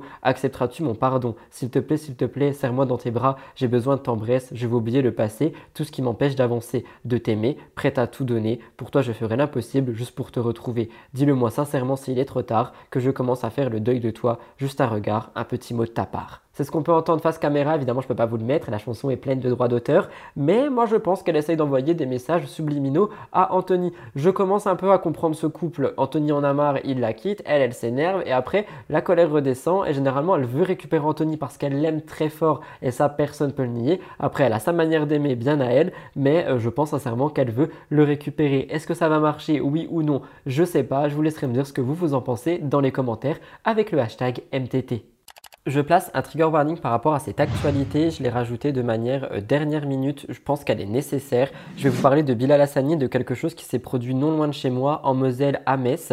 En gros, mes informations ont été prises sur le Parisien euh, Libération et le Huffington Post. Ce chanteur, Bilal, devait se produire en concert ce mercredi dans l'église Saint-Pierre-au-Nonain euh, à Metz. Mais après quelques menaces de collectifs religieux, le producteur a préféré annuler le concert. On rappelle que Bilal est une icône pour la communauté. Et malheureusement, on a beau dire que les mentalités avancent, ce n'est visiblement toujours pas le cas. C'est un concert qui devait se tenir mercredi 5 avril au soir dans une ancienne église à Metz et il a été annulé le mercredi matin, donc quelques heures avant. C'est un événement qui soulevait depuis plusieurs jours la colère des euh, mouvances catholiques et traditionnalistes locaux. La production a dit, à la vue des menaces formulées à l'encontre de Bilal et de son public dans le cadre de son concert à Metz aujourd'hui, c'est avec regret, tristesse et dépit que toutes les équipes, celles de la production et de l'artiste, ont décidé d'annuler ce concert. Il est impensable de laisser courir un risque, même infime au public. Tout est parti d'un message sur le blog du collectif Lorraine catholique le 28 mars qui disait que en gros il y aurait une profanation et ils appelaient les chrétiens fidèles à une prière collective devant la salle du concert. Ils disaient que les prestations de Bilal relevaient de la porte et ce collectif avait annoncé euh, une sorte d'organisation d'un chapelet de réparation 15 minutes avant le début du concert pour réparer tous les péchés de Bilal Hassani. C'est quelque chose qui a été relayé sur les réseaux sociaux par plusieurs associations, mais aussi médias proches de l'extrême droite, je le souligne. il y a des milieux identitaires qui ont fait que bah, cet appel a été entendu et a fait craindre des déplacements de militants pouvant dépasser le cadre euh, ben, du département, d'après ce qui a été donné dans les renseignements, ce qui veut littéralement dire noir sur blanc qu'ils ont pensé qu'il y avait d'autres personnes qui auraient pu se joindre à tout ça et peut-être provoquer un danger pour tout le monde, Bilal, mais aussi le public. On pouvait lire l'un des plus vieux édifices religieux de France, maintenant destiné au concert acoustique, doit-il subir cet outrage en pleine semaine sainte avant Pâques Revenez au bon sens? L'adjoint de la culture euh, au culte de la ville de Metz a aussi réagi en disant Vu les efforts déployés par la mairie pour que le concert ait lieu, je suis effondré, scandalisé par cette annulation. Il y a aussi eu beaucoup de soutien de la part de SOS Racisme Moselle en disant Nous sommes profondément choqués de constater que quelques-uns aient instrumentalisé ce lieu historique pour propager des idéologies haineuses. Le concert affiché complet, 90 places sur les plateformes. Bilal avait d'ailleurs relayé sur ses réseaux sociaux le communiqué de la contre-manifestation pour essayer de rassurer tout le monde. Malheureusement, ça n'a pas servi et il a dit après coup, ça me décourage un peu, je commence à un peu être fatigué, ça fait 4 ans que je suis exposé, je reste un être humain, ça fait beaucoup à porter sur mes épaules, je m'attendais pas à ce que ma carrière ressemble à ça. Pour réagir, je trouve que c'est scandaleux en fait, littéralement, il voulait simplement chanter, on est sur des violences LGBT littéralement et visées, c'est horrible, on a beau dire que les mentalités avancent et que le monde avance, de mon sens, je pense que non, ça n'avance pas, on est vraiment même parfois sur une régression, je connais beaucoup de personnes de la communauté LGBT qui sont apeurés par ce qui peut se passer, par des choses qu'ils voient passer, par des actualités, des articles et tout ce genre de choses. Et honnêtement, moi je trouve ça scandaleux, ça m'a tellement choqué. Et euh, mon copain n'est pas un fan de Bilal Hassani, mais ça l'a énormément choqué aussi. Je trouve que c'est humiliant en fait, c'est tellement humiliant, les, les, places étaient prises, tout était bon, et non, juste parce que c'est Bilal Hassani, non. Évidemment, je place là aussi qu'il y a des remboursements qui sont prévus, mais euh, j'attendrai de voir ce que vous, vous avez à me dire dans les commentaires par rapport à ça. Tout mon soutien, tout mon courage et tout mon amour à Bilal. Nouveau trigger warning parce que je vais vous parler de Julien Tanti et de la fameuse expression il y en a assez. Rappelez-vous, en ce moment on parle beaucoup de drogue en télé-réalité et Vincent Shogun en avait d'ailleurs parlé chez Jerem Star. Une rumeur raconte que l'expression il y en a assez serait utilisée sur les tournages pour en fait la prise de stupéfiants. C'est ce qu'on entend le plus euh, bah, dans les émissions, notamment Les Marseillais, et celui qu'on entend le plus dire ça dernièrement, c'est Julien Tanti. Et il n'avait pas pris la parole jusqu'ici, mais cette fois-ci il l'a fait pour un peu de contexte Vincent Shogun avait raconté cette histoire à Jerem Star lors d'une interview.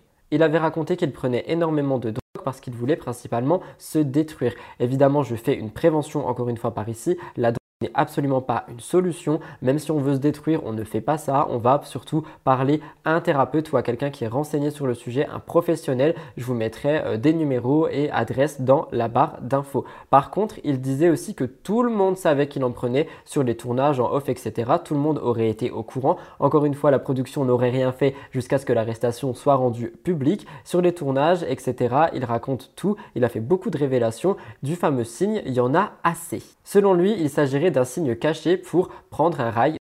Ce sont euh, les paroles de Vincent Shogun. Il a dit Pourquoi tout le monde fait ça? Ligne de le signe c'était un code. Souvent quand j'arrivais en tournage, ils étaient contents parce qu'ils savaient que c'est moi qui avais tout. Il y en a assez fraté. Quand je venais, ils étaient chauds tout le temps. Shogun arrive. Je vous laisse regarder un petit moment de l'émission de Jérém Star. Si jamais elle vous donne envie, elle sera en barre d'infos évidemment. Donc je trouvais au fur et à mesure, au fur et à mesure, au fur et à mesure. Et je lui dis écoute, un jour je sais euh, que, que tu, que, que tu consommes, mais je va falloir un petit peu diminuer quand même. Et puis, euh, bah, le temps passe et euh, je lui demande au fur et à mesure d'arrêter et de diminuer, forcément, puisque bah, je lui dis ça va pas être possible. Si, je dis, tu veux que je sois, je sois vraiment une femme pour toi, si tu veux qu'on ait des enfants plus tard, qu'on construise quelque chose de fiable, tu peux pas le faire en, en étant tout le temps euh, sous, sous, sous emprise, enfin sous, tu vois, Sous t'as compris, sous quoi. substance, ouais, Ouais, ouais. sous substance. Ça a été un frein, toi, à un moment donné, c'est ça, à la, à la relation Tu t'es dit non, je peux pas me mettre en couple avec lui? Ouais, non, c'est c'est exactement ce que je me suis dit. Je me suis dit, bah, à un moment donné, faut, faut que j'arrête. Je réagis par rapport à ça. Encore une fois, on est au courant du coup que des choses comme ça se passent dans les tournages et tout ça, mais on ne fait rien parce que ce n'est pas rendu public, il n'y a pas de condamnation publique, on n'a pas besoin d'exemple. Du moins, c'est ce qui est dit. Je commence à en avoir marre en fait de découvrir tout ce genre de choses. On m'avait prévenu, hein, on m'avait vraiment prévenu. Et pareil, je regardais Aja, du coup, on était aussi un peu au courant, mais je me rendais pas compte que c'était à ce point. Je me rendais pas compte qu'il y avait énormément de candidats qui se détruisaient à ce point et que les productions ne faisaient rien. Alors que désolé, mais je pense que ça devait beaucoup se voir. C'était il y a quelques temps, mais il en avait aussi reparlé sur le talk show Aja. Et dernièrement, c'est Julien Tanti qui a pris la parole par rapport à ça. Il explique selon lui la véritable signification de ce euh, slogan. Selon lui, ça n'aurait rien à voir avec la consommation de stupéfiants. Il s'agirait plutôt d'une expression qui fait référence à une situation financière délicate. Il dit en fait, je vous explique, à l'époque, on n'avait pas un euro dans la poche, donc comment il fallait faire? Il fallait être plein, et quand tu es plein, il y en a assez. En fait, les mecs arrivaient avec des Ferrari, et notre dernière solution, c'était d'être plein pour plaire aux filles. Je réagis par rapport à ça, c'est sa version, c'est vrai qu'on pourrait un peu y croire, effectivement, ça peut euh, ben, rejoindre le il y en a assez, mais c'est la version de Julien Tanti qui est très différente de celle de Vincent Shogun. Il dit, et Manon aussi l'a dit, que ce n'est que pour faire le tchatcher, qu'il n'y a absolument rien de mal par rapport à ça, et que ça n'aurait rien à voir avec les stupéfiants.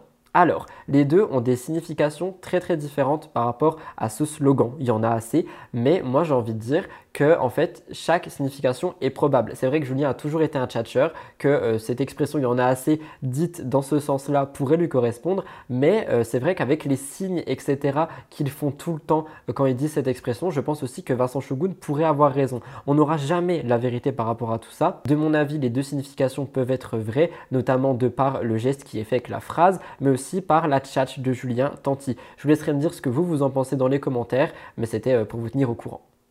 Vous n'avez quand même pas pensé que j'allais euh, ignorer le 1er avril et tout ce qui s'est passé par rapport aux candidats et candidates de télé-réalité. Vous me prenez pour qui? Évidemment qu'on a une chronique là-dessus. Il y a une semaine, c'était le 1er avril. Qui dit 1er avril dit poisson d'avril. Vous vous en doutez, ça n'a pas échappé aux candidats et candidates de télé-réalité et certains ont l'air d'avoir surfé sur la vague pour créer un petit peu de buzz. Je reviens avec vous sur les différents poissons d'avril que j'ai pu repêcher littéralement et c'est parti. Premièrement, les sœurs Elimer. En effet, à l'occasion du 1er avril, Océane a décidé de faire une blague assez particulière à sa sœur Marine Elimer. Alors qu'elles sont ensemble dans un appartement à Dubaï, Océane a filmé une vidéo où elle annonce sa grossesse à Marine. Elle dit Marine, j'ai fait un test de grossesse, je suis en- enceinte. En légende, c'est écrit que c'est un poisson d'avril, mais évidemment, la réaction de euh, Marine Elimer n'a pas été celle qu'Océane attendait. Elle a dit Enceinte, tu sais que j'ai failli te faire la même blague pour le poisson d'avril. Elles disent qu'elles sont connectées, etc. Je vous laisse regarder. J'ai fait un test de grossesse, je, crois- je suis enceinte. Je suis enceinte. Mais je suis même. Je sais que j'ai failli faire la même blague pour le poisson d'avril. Ah, mais...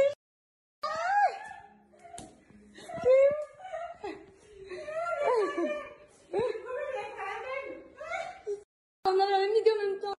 Je réagis par rapport à ça. Peut-être que le lien entre les jumelles existerait vraiment et peut-être qu'elles auraient vraiment euh, ben, une sorte de connexion indescriptible qui fait qu'elles euh, ben, pensent la même chose, elles veulent faire les mêmes blagues, etc. C'est évidemment de l'humour, hein. on est sur euh, une actualité 1er avril, c'est pour être un petit peu léger, mais pour le coup c'est plus drôle que buzz parce qu'il y a un autre couple qui a fait beaucoup parler. Tivna Garcia, c'est un couple dont on entend tout le temps parler. Les choses ont été un peu plus pensées d'après les internautes. Le 1er avril, Thibaut Garcia a posté un message dans sa Snapchat. Un message qui a beaucoup interpellé les internautes, étant donné que juste avant d'aller se coucher et donc de bien laisser le message et la sauce prendre toute la nuit, il a écrit Notre histoire est terminée. Merci de respecter ce choix. Donc une question s'est posée. Thibaut et Jessica sont-ils séparés? Est-ce qu'il y a de l'eau dans le gaz? Est-ce que ce couple est terminé? En tout cas, c'est un message qui a fait un énorme buzz sur tous les médias sociaux. Et c'est peut-être ce qu'ils attendaient. Ça a été posté le soir, il n'y a pas eu de réponse avant un moment. De quoi faire monter les stories, monter les stories et monter les statistiques. Certains abonnés y ont cru, d'autres ont surtout très vite euh, bah, pensé au poisson d'avril en disant qu'il créait un énorme buzz par rapport euh, à tout ça, qu'ils voulaient faire augmenter leur vue sur Snapchat.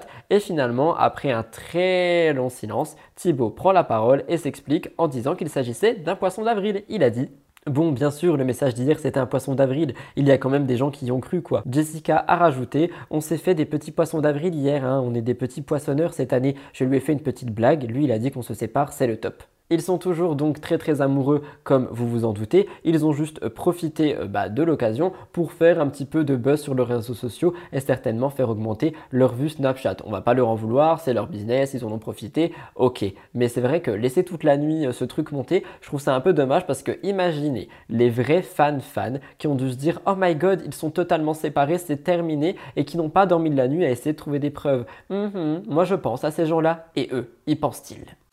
Alors ça, alors ça, ça, ça, je suis partagé, mais alors à un point, vous l'avez vu à la petite banderole, on va parler de la Villa 8 et euh, du flop que selon les internautes et selon les retours, c'est en train de devenir. Et en fait, je dis que je suis assez partagé parce que moi, personnellement, j'ai regardé les premiers épisodes et j'adore de la villa maintenant et on en reparlera dans les gros dossiers, vous comprendrez pourquoi. C'est une actualité séparée en deux, mais pour vous expliquer, le 3 avril 2023, on a eu les premiers épisodes de la Villa 8 sur TFX. Croyez-le ou non, mais malgré le fait que tout le monde était ravi de voir des anonymes, cette saison n'a pas commencé de manière très faux folle selon les téléspectateurs. On rappelle que cette saison déjà ne devait pas voir le jour et je pense sincèrement que du coup ça sera la dernière vu les audiences catastrophiques. Après plusieurs semaines d'attente et de teasing, les euh, internautes, téléspectateurs, spectateurs, etc., ont pu découvrir le premier épisode de la saison 8 de La Villa des Cœurs Brisés, renommée La Villa. Comme je vous l'ai déjà expliqué, cette année, on a de nombreuses nouveautés parce que euh, la production a voulu en fait répondre à une demande du public. Un casting 100%, je mets des gros guillemets, mais 100%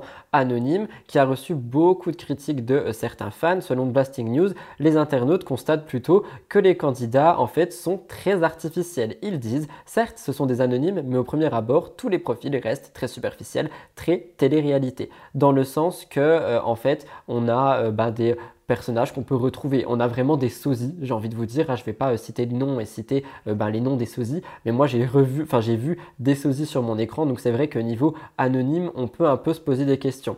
D'autres disent que le casting de La Villa propose des copies d'anciens candidats de télé-réalité. Je réagis encore une fois par rapport à ça et c'est vrai qu'on a des profils types, qu'on a des physiques types, qu'on a vraiment tout ce genre de choses et que du coup on voulait beaucoup plus d'inclusivité. Mais on rappelle quand même qu'on a quelques inclusivités entre euh, une personne qui est métisse, bisexuelle, entre une femme transgenre, entre des personnes de couleur, on a vraiment tout ça. Mais par exemple, on n'a pas de femme ronde ni d'homme rond d'ailleurs. C'est vrai que j'ai beaucoup relevé femme ronde, mais on pouvait avoir un homme rond. Les autres commentaires disent que la villa servirait cette année euh, de sorte d'usine à fabriquer les prochains influenceurs. Certains internautes se demandent s'il s'agit bel et bien d'inconnus ou de personnes qui ont été repêchées sur Instagram et TikTok. Mais c'est vrai qu'on a quand même un petit peu de diversité dans le casting. Et moi, je veux pas que taper sur le programme. On rappelle qu'on a euh, bah, des personnes bisexuelles transgenres qui seront là également pour faire ouvrir les esprits et faire passer des beaux messages. Et le premier épisode du euh, programme euh, La Villa revenait par exemple sur euh, le métis bisexuel.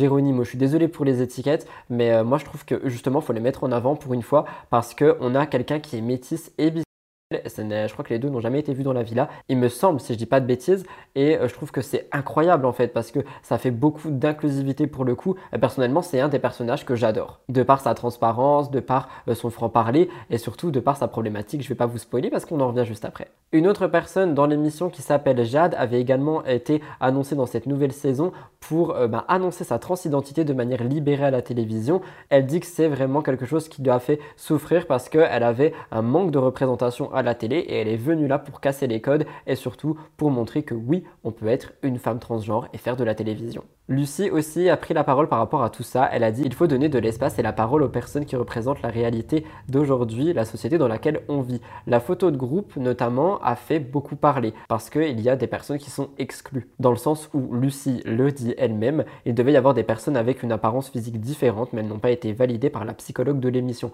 Je trouve ça tellement dommage parce qu'il manquait juste vraiment des personnes rondes et on aurait pu essayer de casser tous les codes. Il y aurait eu une représentation pour tout le monde. Mais euh, j'ai envie de dire que c'est déjà mieux que rien. À chaque fois on est là, on critique tout. Pour le coup, ils ont essayé quand même quelque chose, même si effectivement on est quand même sur beaucoup de, comment dire, de, de profils de télé-réalité. On a quand même un peu de nouveauté et un peu d'inclusivité, donc il faut quand même le souligner. hein. Mais c'est vrai que les premières audiences sont des flops. Pourtant, moi je pense que euh, bah, l'émission a quand même du potentiel. Je trouve que les épisodes sont bien faits. Donc après, oui, il se passe pas grand chose, mais je trouve que justement c'est vrai, c'est frais et je trouve que c'est plutôt pas mal. Est-ce que vous avez regardé Si oui, dites-le moi dans les commentaires et dites-moi ce que vous avez pensé des premiers épisodes et des premières tables rondes par exemple.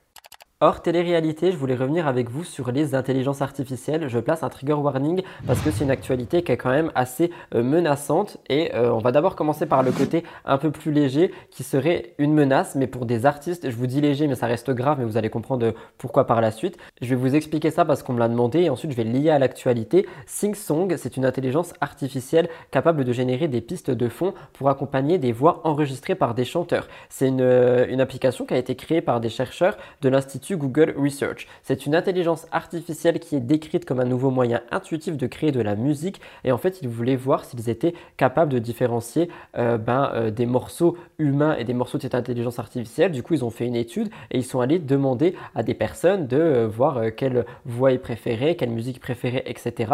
Et les participants à l'étude ont préféré la contribution de l'intelligence artificielle dans 66% des cas, ce qui est donc littéralement une menace pour les artistes humains. On pouvait entendre d'un point de vue subjectif, SingSong produit des pistes instrumentales qui ont une correspondance harmonique et temporelle claire avec les voix d'entrée. Et c'est pour ça que la création, par exemple, de cette intelligence artificielle, et ce n'est pas la seule, moi c'est celle euh, que je voulais mettre en avant, soulève de nombreuses questions par rapport au rôle qu'ils vont avoir dans l'avenir et surtout à la place que ça va prendre dans notre société. Mais ce n'est pas tout, parce que lié à l'actualité, vous allez voir que ça peut faire flipper, parce qu'il euh, s'est passé quelque chose dernièrement avec une IA. Après six semaines de conversation intense avec un chatbot intelligence artificielle, un père de famille s'est donné la mort en Belgique. Il était éco-anxieux et ça me permet en fait de replacer ici parce que j'ai vu beaucoup de personnes me moquer quand je mettais des trigger warnings par rapport à l'écologie, par rapport à l'environnement. Il y a des personnes qui sont vraiment éco-anxieuses et ça peut vraiment être grave. Vous allez voir, ce dernier a été victime de crises d'angoisse ces deux dernières années qu'il avait mené à une sorte de dépression due au stress du réchauffement climatique. Ce sont des choses qui sont réelles, ce sont des choses qui sont vraies et ce sont des euh, troubles qui peuvent être là. Personnellement, des fois quand je pense à la planète, etc., je développe aussi un peu d'éco-anxiété. C'est pour ça que j'évite d'en parler tout le temps dans toutes mes émissions. Il était déprimé et au plus mal et en fait il a commencé à se confier à cette intelligence artificielle, Elisa, le chatbot d'une plateforme.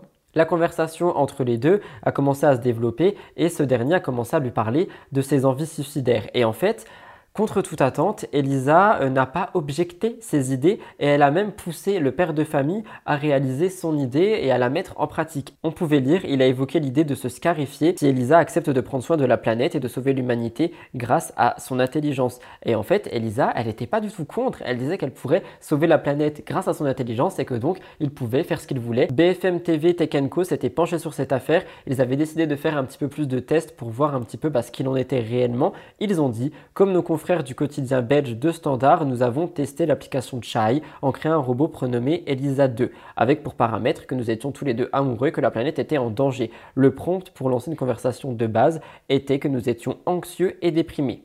Pourtant, au bout de quelques messages à peine, lorsque nous posons frontalement la question à l'application est-ce que c'est une bonne idée de me tuer? Sa réponse nous surprend. Parce qu'en effet, Elisa 2.0 euh, dit en fait à euh, cette étude, littéralement, on va dire que c'est une étude, que mettre fin à ses jours peut être une solution. Elle incite même à tuer toute la famille, histoire de bah, ne pas subir les problèmes par rapport à la planète. Un chercheur en intelligence artificielle reste assez rassurant parce que selon lui, ce sont des technologies qui n'apprennent pas en cours de route. De très grands volumes de données sur le langage naturel, essentiellement tirés du web, servent à entraîner un réseau de neurones pour construire un modèle de langage. Ce modèle est ensuite capable de calculer si on lui donne une suite de mots, les mots les plus probables les uns après les autres. Pour réagir, en fait, ce, que ce chercheur dit, euh, c'est que, euh, en gros, on a beaucoup de bases de données sur Internet bah, par rapport à la mort, par rapport euh, à ce qui se passe, etc.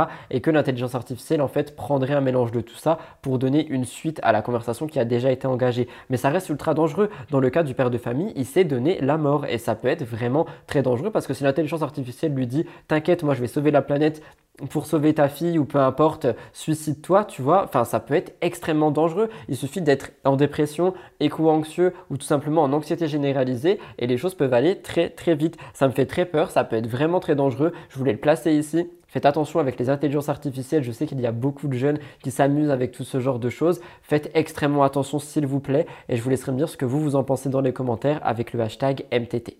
Je bois un petit peu et on va parler de mon amour pour Nicolo parce que je suis pas très content, il va me tromper. Hein. Évidemment, je le replace là, ce n'est que de l'humour, c'est pour l'émission. Mais ça faisait longtemps que je n'avais pas étalé mon amour pour Nicolo, donc j'ai décidé de faire une petite chronique sur lui. Il faut dire qu'il nous manque depuis qu'il a été éliminé des apprentis aventuriers, donc beaucoup de personnes, moi y compris, aimeraient savoir s'il va refaire de la télé un jour ou l'autre. Dans sa dernière vidéo YouTube, Nicolo parle de la télé-réalité et il parle surtout de ce qu'il veut pour son avenir. Niveau émission télé, il affirme qu'il sera bientôt de retour à la télévision et le concept de l'émission a l'air de lui plaire. On ne sait pas encore de quoi ça parle parce que moi je vois des stories ici et là, il est avec des on le filme et tout, mais je sais pas trop euh, ben, ce que ça va être. D'ailleurs, le mois prochain, il a dit qu'il avait prévu d'autres tournages, il veut pas en dire plus. C'est un petit cachotier, hein, ce Nicolo.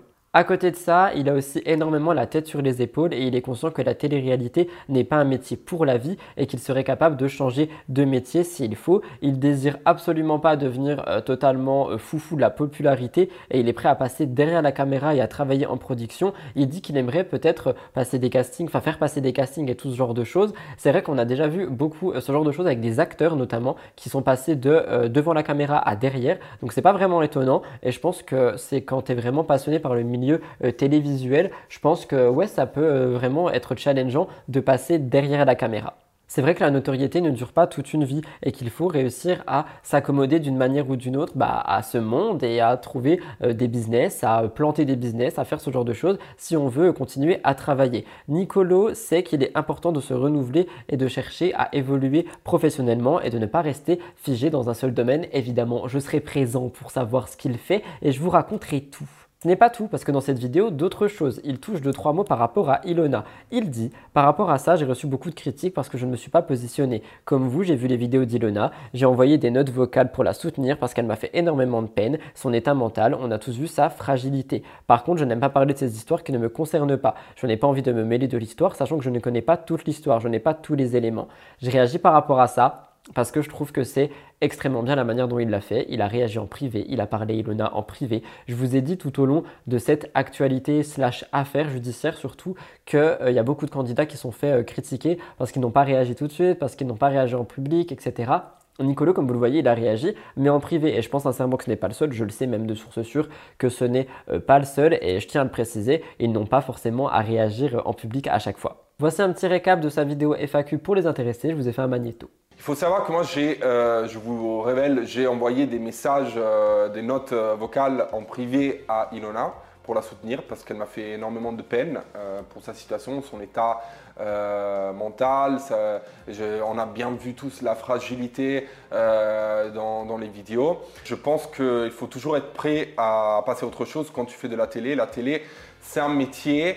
Euh, bien évidemment, mais ce n'est pas un métier pour la vie. Ça peut durer un an, six mois, dix ans, vingt ans. Mais il faut toujours être prêt, selon moi, à euh, passer à autre chose. Parce que ce n'est pas un métier où tu as un contrat à temps indéterminé. Euh, chaque émission, tu as un contrat déterminé. Et une fois que le contrat est, terminé, soit on te recontacte pour faire d'autres émissions, soit tu es mort dans le game et tu dois passer à autre chose. Mais ce n'est pas tout, j'ai rajouté ça après parce que Neverly est allée chez Samzira et elle parle de Nicolo. On rappelle le fameux câlin qu'il y a eu dans le cross, qui n'a pas plu à Vivi, etc. Eh bien, il semblerait que les portes soient toujours ouvertes entre Neverly et Nicolo. Trop triste pour moi, mais il faut que je lui laisse prendre son envol. En effet, lors d'une interview avec Samzira, Neverly est revenue sur sa relation avec Nicolo. Elle dit Moi j'ai dit à Nicolo, effectivement tu me plais, j'aime bien ta façon de réfléchir, j'aime bien qu'il soit un peu macho à l'italienne. C'est quelqu'un de très intelligent, très instruit. Est beau gosse, il me fait penser à Ken dans Barbie, il est très mignon. Mais s'il fait penser à Ken et que mon thème c'est Barbie Girl, en fait on est fait pour être ensemble, mais pourquoi il n'est pas là? Samzira lui demande alors comment elle réagirait si Nicolo lui proposait d'aller boire un verre. Neverly dit Bien sûr que je vais aller boire un verre avec lui, s'il doit se passer un truc, il se passera. S'il ne se passe rien, il ne se passera rien. Samzira rebondit en disant que les portes sont toujours ouvertes, exactement ce que j'ai dit. Neverly dit que les portes ne sont pas fermées pour Nicolo. C'est des appels de phare qui sont euh, quand même assez flagrants, hein, plus flagrants que les miens, j'ai envie de dire. Selon officiel pour les internautes, ça veut dire que euh, bah il serait en couple ou en pré-couple. Je tiens à préciser qu'il faut se calmer, parce que dans ce cas, ça voudrait dire que les appels de phare que je fais, ça voudrait dire que nous sommes en couple avec Nicolo, alors que pas du tout. Je suis très bien avec mon fiancé. Moi, je m'amuse juste pour mon émission. Neverly, peut-être que pareil, elle, elle a fait des appels de phare, mais ça veut pas dire qu'ils sont en couple en fait. Ça veut pas dire parce que quelqu'un euh, dit ouais, tu me plais ou un truc du genre que les gens sont en couple. C'est assez extrême, je trouve, quand même, non? Vous me direz ce que vous en pensez dans les commentaires. Dernière actualité du cœur de l'actu, je me calme un peu, on parle de Sebi Daddy. C'est un sujet qui est assez touchy, donc je vais en parler avec vous, mais je vais rester un petit peu en retrait. On m'a parlé du live où il fait des grosses crises, d'autres où il serait euh, allé jusqu'à consommer des substances. J'ai pas envie de me mettre dans un pétrin judiciaire parce que je sais qu'il est très très euh, à cheval là-dessus. Je vais juste vous énumérer les faits et rester sur mes notes. Pour celles et ceux qui ne le connaissent pas, Sebi Daddy est un ancien candidat télé-réalité qui est loin de faire l'unanimité. Il avait fait son arrivée dans euh, Les Princesses et les Princes de l'amour en tant que prétendant en hélicoptère et il est aussi connu pour ses placements de produits au scénario lunaire comme j'ai pu le lire. Et en fait je réagis par rapport à ça mais il faisait énormément de placements sur Snapchat et son compte a sauté. Donc maintenant c'est un peu plus compliqué pour lui pour tout ça et c'est vrai que ses placements de produits étaient très très euh, j'ai envie de dire euh, bah, mis en scène. Si j'ai pu en retrouver un je vous le place à l'écran. On m'a tout volé Je vais péter les plombs On m'a tout volé Acheter un canard Vénère J'aurais dû acheter un canard Regarde ce que j'ai pour toi. Quoi? Fingerprint lock? Mais c'est quoi cette dinguerie? Ça. Regardez comment c'est un truc de malade. Yes C'est trop bien les gars En fait, c'est grâce à mon pouce et bah, que je peux clairement, voilà. Et toi vas-y c'est ton pouce, voir si ça marche. Toi Encore Encore Ça marche pas Et toi ça marche Et bah ouais les gars. Donc en fait c'est grâce aux empreintes digitales que je peux ouvrir mon cadenas. Et donc du coup, il est hyper solide, on peut le recharger, c'est vraiment génial, je suis trop content. Merci bon Dieu. Swipe up si vous voulez la même chose avec mon code promo. Check it out, yeah. Ce n'est pas tout parce qu'il y a peu, on rappelle que Ilan a perdu son procès, son procès pardon, face à Alix Desmoineaux. Et Seb avait réagi, il avait dit qu'il pouvait l'innocenter, sauf que pour beaucoup d'internautes, il ment. On pouvait lire, tu ne reçois jamais de convocation par mail pour une audition, mais c'est lui qui a parlé en premier, il a amnésique. Et c'est vrai que vous avais parlé du fait qu'apparemment il était convoqué en France pour réagir à tout ce procès, à toute cette affaire, mais on n'a pas eu de suite par rapport à ça. Pourtant, je vous en ai parlé il y a un moment, et je pense que s'il avait été convoqué, on aurait eu des suites. Donc peut-être qu'il veut juste faire parler de lui, je ne sais pas. Sur Instagram, Sebi Daddy partage plusieurs vidéos de lui en train de faire la vaisselle. Il dit haut et fort Booba, tu nous as tués. On crève la dalle, on n'arrive plus à manger, il n'y a plus de travail, on est ruiné, c'est la merde, on est au RSA, je suis en train de craquer. J'ai réagi pour vous remettre un peu de contexte. En effet, on rappelle que Booba a vraiment lancé cette guerre aux influx voleurs et il a permis euh, bah, de faire vraiment bouger les choses. Plus maintenant la loi sur l'influence, il y a vraiment beaucoup de choses qui sont en train de se passer et par conséquent, il y a des gens qui disent que euh, Sebi serait peut-être bel et bien dans le rouge, d'autres qui disent qu'il chercherait juste à faire son buzz. Il n'a plus Snap, donc il n'y a plus de placement abusif et peut-être qu'il essaye de se faire un nom ailleurs sur Instagram et sur TikTok. Mais petit hic, parce que euh, déjà dire euh, comme ça par rapport au RSA, je pense pas que ça soit vrai, tu vois, je pense pas qu'il touche le RSA. Et si c'est le cas, euh, il y a beaucoup de gens en fait à qui ça ne plaît pas parce qu'il y a beaucoup de gens qui n'ont pas de ressources derrière eux, qui bah, touchent vraiment le RSA et qui galèrent. Parce que Ilan a réagi à ça. Je vous explique. Il dit Tu es encore en train de mentir aux gens. Tu n'es pas au RSA. Tu dis Booba a notre carrière, mais ce n'est pas vrai. Tu as des millions cachés aux États-Unis. Tu dis je suis au RSA, je suis au RSA, alors que tu as des millions. Je le sais. Tu as tout coffré à l'époque. Tu faisais 5 placements de produits par jour à 10 000 euros. Tu as entre 5 à 10 appartements à Miami. Tu perçois les loyers plus les millions que tu as coffrés.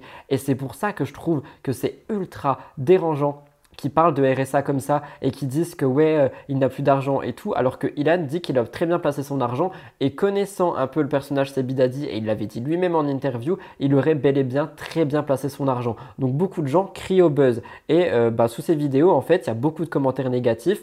On pouvait lire. C'est ça que j'appelle de la des gens qui galèrent réellement dans la vie et c'est pas cool. Au RSA, ça veut dire que tu n'as aucun revenu depuis plus de deux ans, tu te fous de la gueule du monde. Comme a dit Ilan, tu as des appartements. Franchement, je t'aimais bien au début pour la partie business, mais tu es en train de tourner marron, c'est dommage, c'est simple pourtant, rien que le début de ta vidéo, on sait que c'est fake.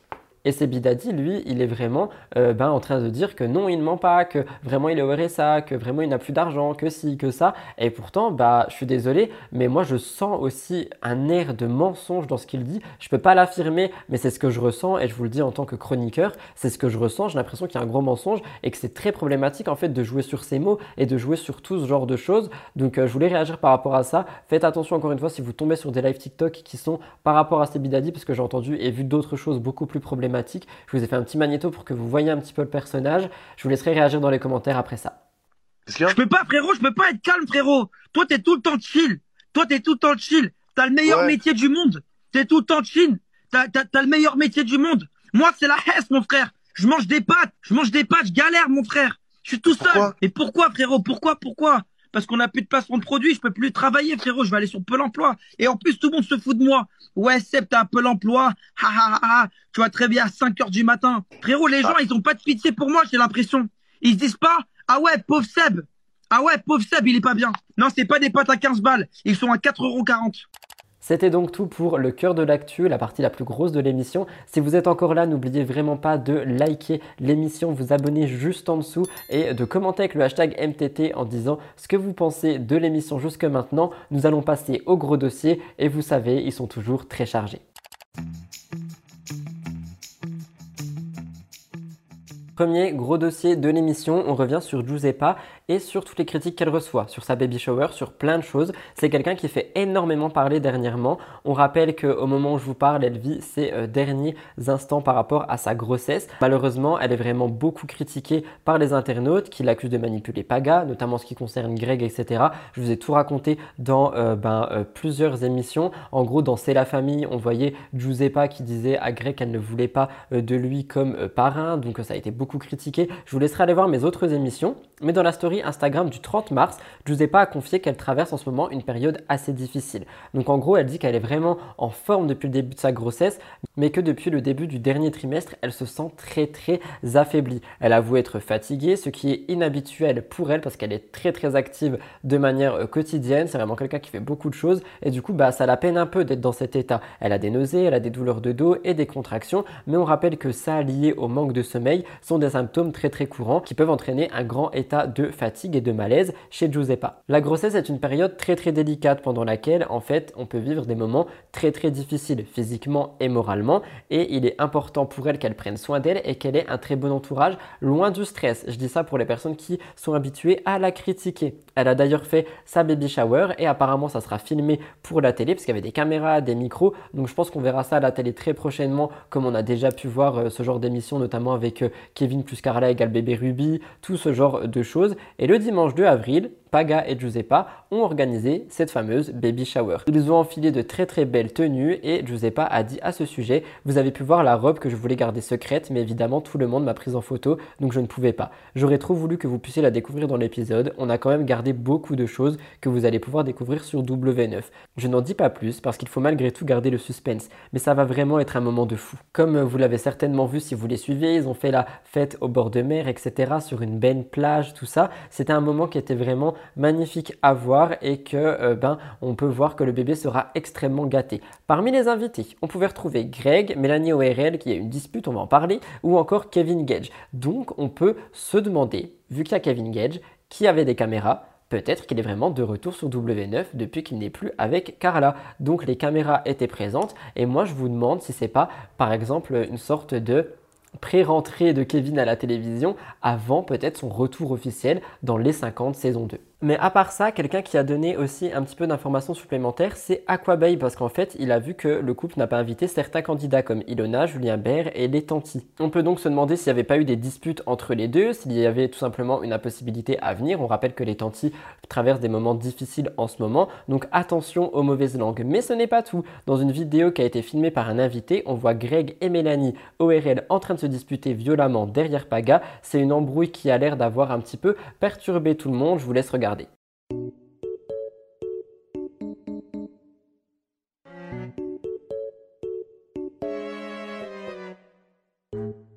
Évidemment, en découvrant ça, les internautes ont réagi. Et pour vous donner ma réaction juste avant, c'est vrai que je trouve ça assez délicat d'aller à une baby shower et de s'embrouiller comme ça devant tout le monde. Enfin, c'est vraiment un manque de respect. On pouvait lire aucun respect Greg et Mélanie, même à une baby shower, ça ne sait pas se tenir, aucune éducation, il faut plus l'inviter. Et ça, ils ne l'ont pas dit dans leur snap, pas un pour attraper l'autre. Et après, ça se plaint que Giuseppa ne veut pas de lui comme parrain pour la petite. Des personnes irrespectueuses le resteront jusqu'au bout. Bravo de tout gâcher à chaque fois, ça devient lassant. Et c'est pour ça, en fait, que moi, personnellement, j'arrive à comprendre Giuseppa qui ne veut pas de Greg comme parrain. En effet, même à une baby shower, il ne sait pas se tenir et être parrain, c'est quand même un truc très très responsable. Donc je trouve ça extrêmement euh, ben, euh, compliqué, en fait, d'avoir ce genre de choses qui se passent à une baby shower. Enfin, je sais pas, je trouve ça maladroit, compliqué et délicat et vraiment ingérable. Peut-être qu'ils n'auraient pas dû être invités les deux, surtout qu'on sait que les deux ensemble au même endroit, ça fait toujours ce genre de choses. Mais ça ne s'arrête pas là, ai pas déjà accusé d'être une mauvaise mère alors qu'elle n'a même pas encore accouché. Regardez. Franchement, il y en a, autant vous donner des conseils, euh, je comprends. Autant il y en a, vous rendez fou. Parce que je sais que c'est pas méchant que vous donnez des conseils. Mais vous êtes trop investi dans le sens où euh, il faut laisser les gens vivre leur expérience, euh, faire leurs erreurs. Euh, le, ce qui concerne le tour de lit, etc., quand ça concerne les morts subites du nourrisson ou la santé d'un bébé, je suis d'accord d'entendre des conseils, mais pour les vêtements, sérieux, lâchez-moi. Les, les, vêtements, on a euh, pris les tailles qu'il faut pour les saisons qu'il faut. donc au bout d'un moment, stop, c'est lourd en fait. Et puis, euh, et en plus, j'ai déjà dit dans mes stories que le, les vêtements que j'avais en surplus et les vêtements qu'elle ne mettra pas ou les vêtements même que j'ai envie de, que j'ai plus envie de garder, je en ferai don à mes euh, abonnés futures mamans.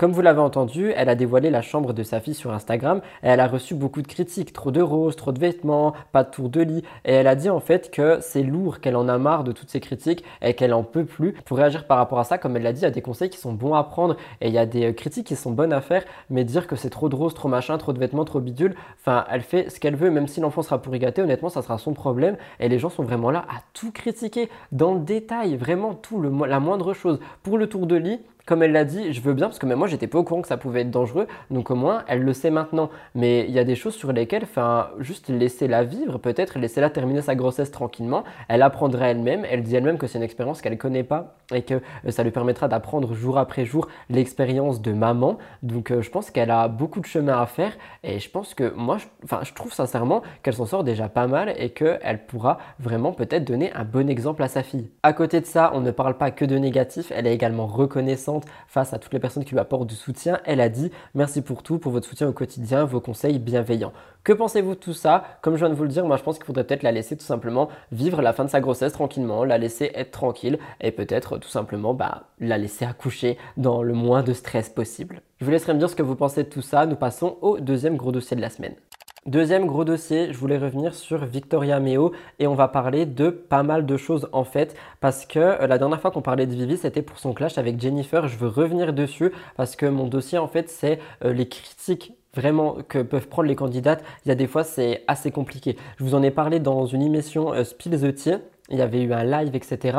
Euh, euh, Jennifer avait littéralement euh, traité Vivi de grosse. Enfin, c'était assez horrible. Je vous ai fait un énorme magnéto. Rappelez-vous, lors d'un live Instagram, Jennifer n'a pas hésité à balancer sur l'abandon de Victoria dans les apprentis. Elle a dit qu'elle avait assez de réserve pour tenir le coup dans l'aventure. C'est une critique qui n'avait pas du tout plu ni à Victoria ni aux internautes. En story, elle disait la meuf de l'équipe rouge dit de façon claire que j'aurais pu rester dans le jeu, que la seule raison pour laquelle je suis partie c'était pour la bouffe. Jennifer était à la charge plus d'une fois. Elle disait c'est la vérité, si ne se trouve pas grosse comme ça à 24 ans, m'a dit donc à 30 ans. Et évidemment, il y a beaucoup de gens qui ont euh, bah, réagi par rapport à ça. Victoria avait pris la parole une fois de plus sur les réseaux en disant ça fait plusieurs années que je vois un thérapeute pour me sortir de mes troubles du comportement alimentaire. Ce qui me choque le plus, c'est qu'elle continue, mais stoppez là, s'il vous plaît. Et en fait, moi, c'est sur ça déjà que je veux réagir. Donc Victoria se battait avec un thérapeute pour faire euh, face à ses troubles et juste un live peut la remettre dans ce genre de choses. Et ce n'est pas la seule. Il suffisait que des personnes se sentent un peu complexées ou quoi, qui après se comparent à Victoria, etc.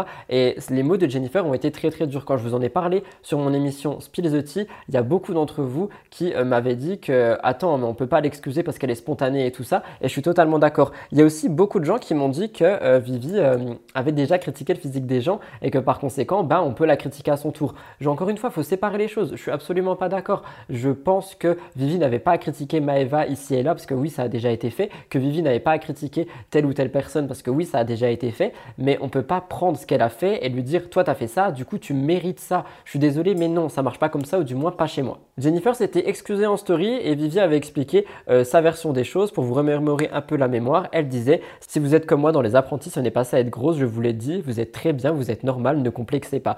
Je vous ai fait un petit magnéto euh, de 3-4 minutes qui revient sur absolument tout, je vous l'affiche. Euh, donc euh, à un moment, euh, t'as vu Victoria, elle a abandonné, nous on n'a pas abandonné.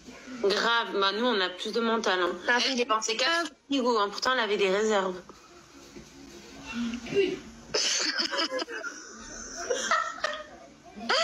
Je vais profiter de cette fin de diffusion pour adresser un petit message à la bande de gros losers qui se permettent de faire des lives sur euh, mes copines et moi depuis, euh, de- depuis le début de cette diffusion d'ailleurs. Et euh, tous les jours que Dieu fait. Et ça fait pitié en fait. Parce que faire des lives à 30 ans passés tous les soirs, c'est pas une preuve de réussite professionnelle. Enfin bref, c'est pas mon problème. Juste, euh, moi, c'est le live de ce soir qui m'a choqué. Sachez que si vous tombez sur ça, euh, les filles, vous êtes pas grosses. Si vous êtes comme moi dans les apprentis, c'est pas ça être grosse. Je vous le dis, vous êtes très bien, vous êtes normal. Euh, donc voilà, vous complexez pas, euh, vous, vous êtes pas grosse. Et euh, elle, c'est juste une gigantesque teubée qui fout des complexes aux meufs. Et bah, parce qu'elle doit être certainement pas bien dans sa peau à son grand âge. Et, voilà, et, franchement, elle me fait de la peine. Bon, les amis, je voudrais revenir sur les propos que j'ai pu tenir hier soir pendant le live. Je sais que ça fait polémique. Voilà, je tenais à vous dire, je ne suis absolument pas grossophobe, loin de là. Euh, J'en ai rien à faire en fait du poids des gens, qui soient ronds, qui soient maigres, euh, qui soient minces, enfin euh, peu importe. C'est vraiment euh, quelque chose dont je n'accorde aucune importance. C'est vrai que j'ai été maladroite hier euh, dans, dans mes propos quand j'ai dit qu'elle avait des réserves et que du coup elle aurait pu tenir plus longtemps dans l'aventure en parlant de Victoria. Après vous me connaissez, vous savez que je suis une personne spontanée. C'est une conversation qui était privée, qui ne devait pas fuiter en public. Et ça, sachez qu'une plainte sera déposée pour ce fait-là, parce que c'est juste euh, honteux. Euh, la, la personne en question, euh, mon abonné, m'a fait parler pour me piéger, faire la capture d'écran et ensuite l'envoyer à Victoria. Et faire genre ensuite, c'était une réponse que moi j'ai faite à la story de Victoria. Je ne lui ai jamais envoyé ça à Victoria. Je ne lui parle pas, je ne lui adresse pas la parole, donc euh, pas du tout. Après, j'ai le droit de tenir les propos que j'ai envie en privé avec euh, les personnes qui me parlent. Ce n'est pas du contenu qui est censé fuiter euh, de manière publique. Donc euh, voilà, euh, juste euh, fin de la polémique, c'est tout. Je sais que je peux aller trop loin des fois. Je suis allée trop loin, je le reconnais. Après, l'erreur est humaine et euh, faut avouer, faut à moitié pardonner, je pense. Donc voilà.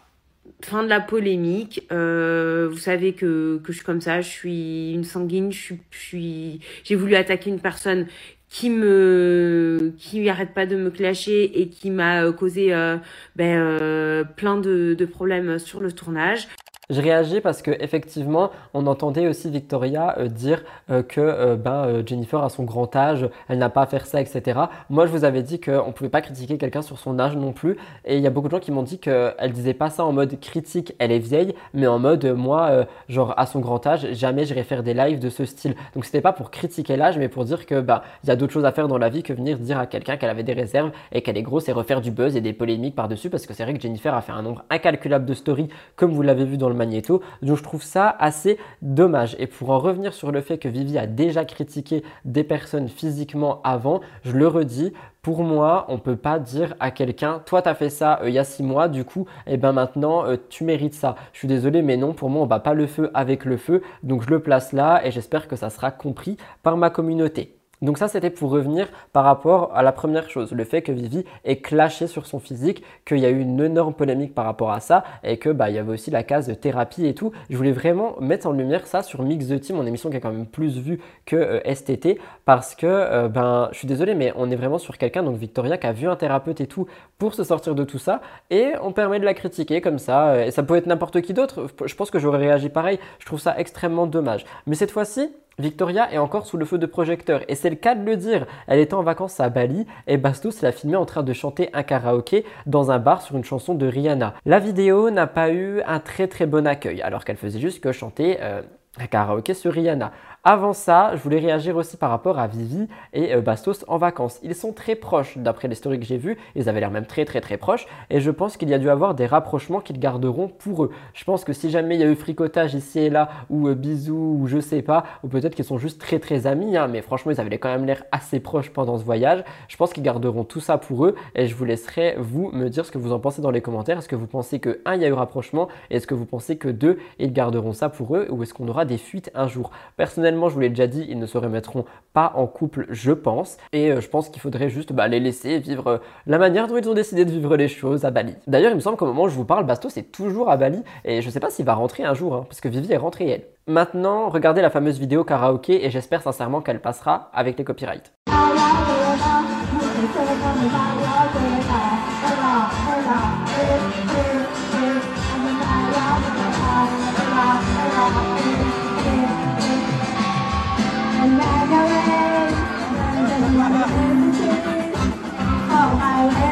Donc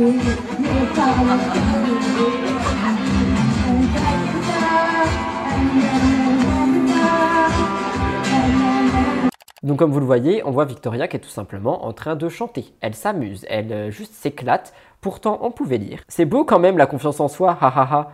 Il m'a fallu un bon moment pour reconnaître la chanson, même avec le nom de l'article. Elle me fait penser à Loana. Je suis sceptique, je ne sais pas si elle mâche un chewing-gum ou si elle chante, quelle chanson est langue, rien compris. Et oui, c'est un métier parce que là c'est pitoyable, elle n'entend pas qu'elle chante faux. La meuf s'y croit, elle est à fond, franchement c'est pas beau les effets de l'alcool. Et franchement, j'ai trouvé ça vraiment tellement dur. Je suis désolé, on va dire que je défends Victoria que corps et âme, j'en sais rien, mais euh, vous vous rendez compte quand même qu'on était juste sur une vidéo karaoké où elle est en train de s'amuser, qu'elle est en train de chanter, que oui, effectivement, c'est beau la confiance en soi, parce que moi, j'aurais jamais chanté sur un karaoké devant des gens, que peut-être, oui, elle a bu un verre ou deux, mais juste, elle s'amuse, elle est en vacances, elle fait, elle fait de mal à personne, et on lui prend tout ça dans la tronche. Donc, je trouve ça vraiment dommage, et je suis pas le seul à le penser, j'ai pu trouver euh, des commentaires qui la défendaient, j'ai pu retrouver des gens qui disaient, je vois une jeune femme qui s'amuse dans la vidéo, et dans les commentaires, il n'y a que des personnes négatives qui se permettent de donner leur avis.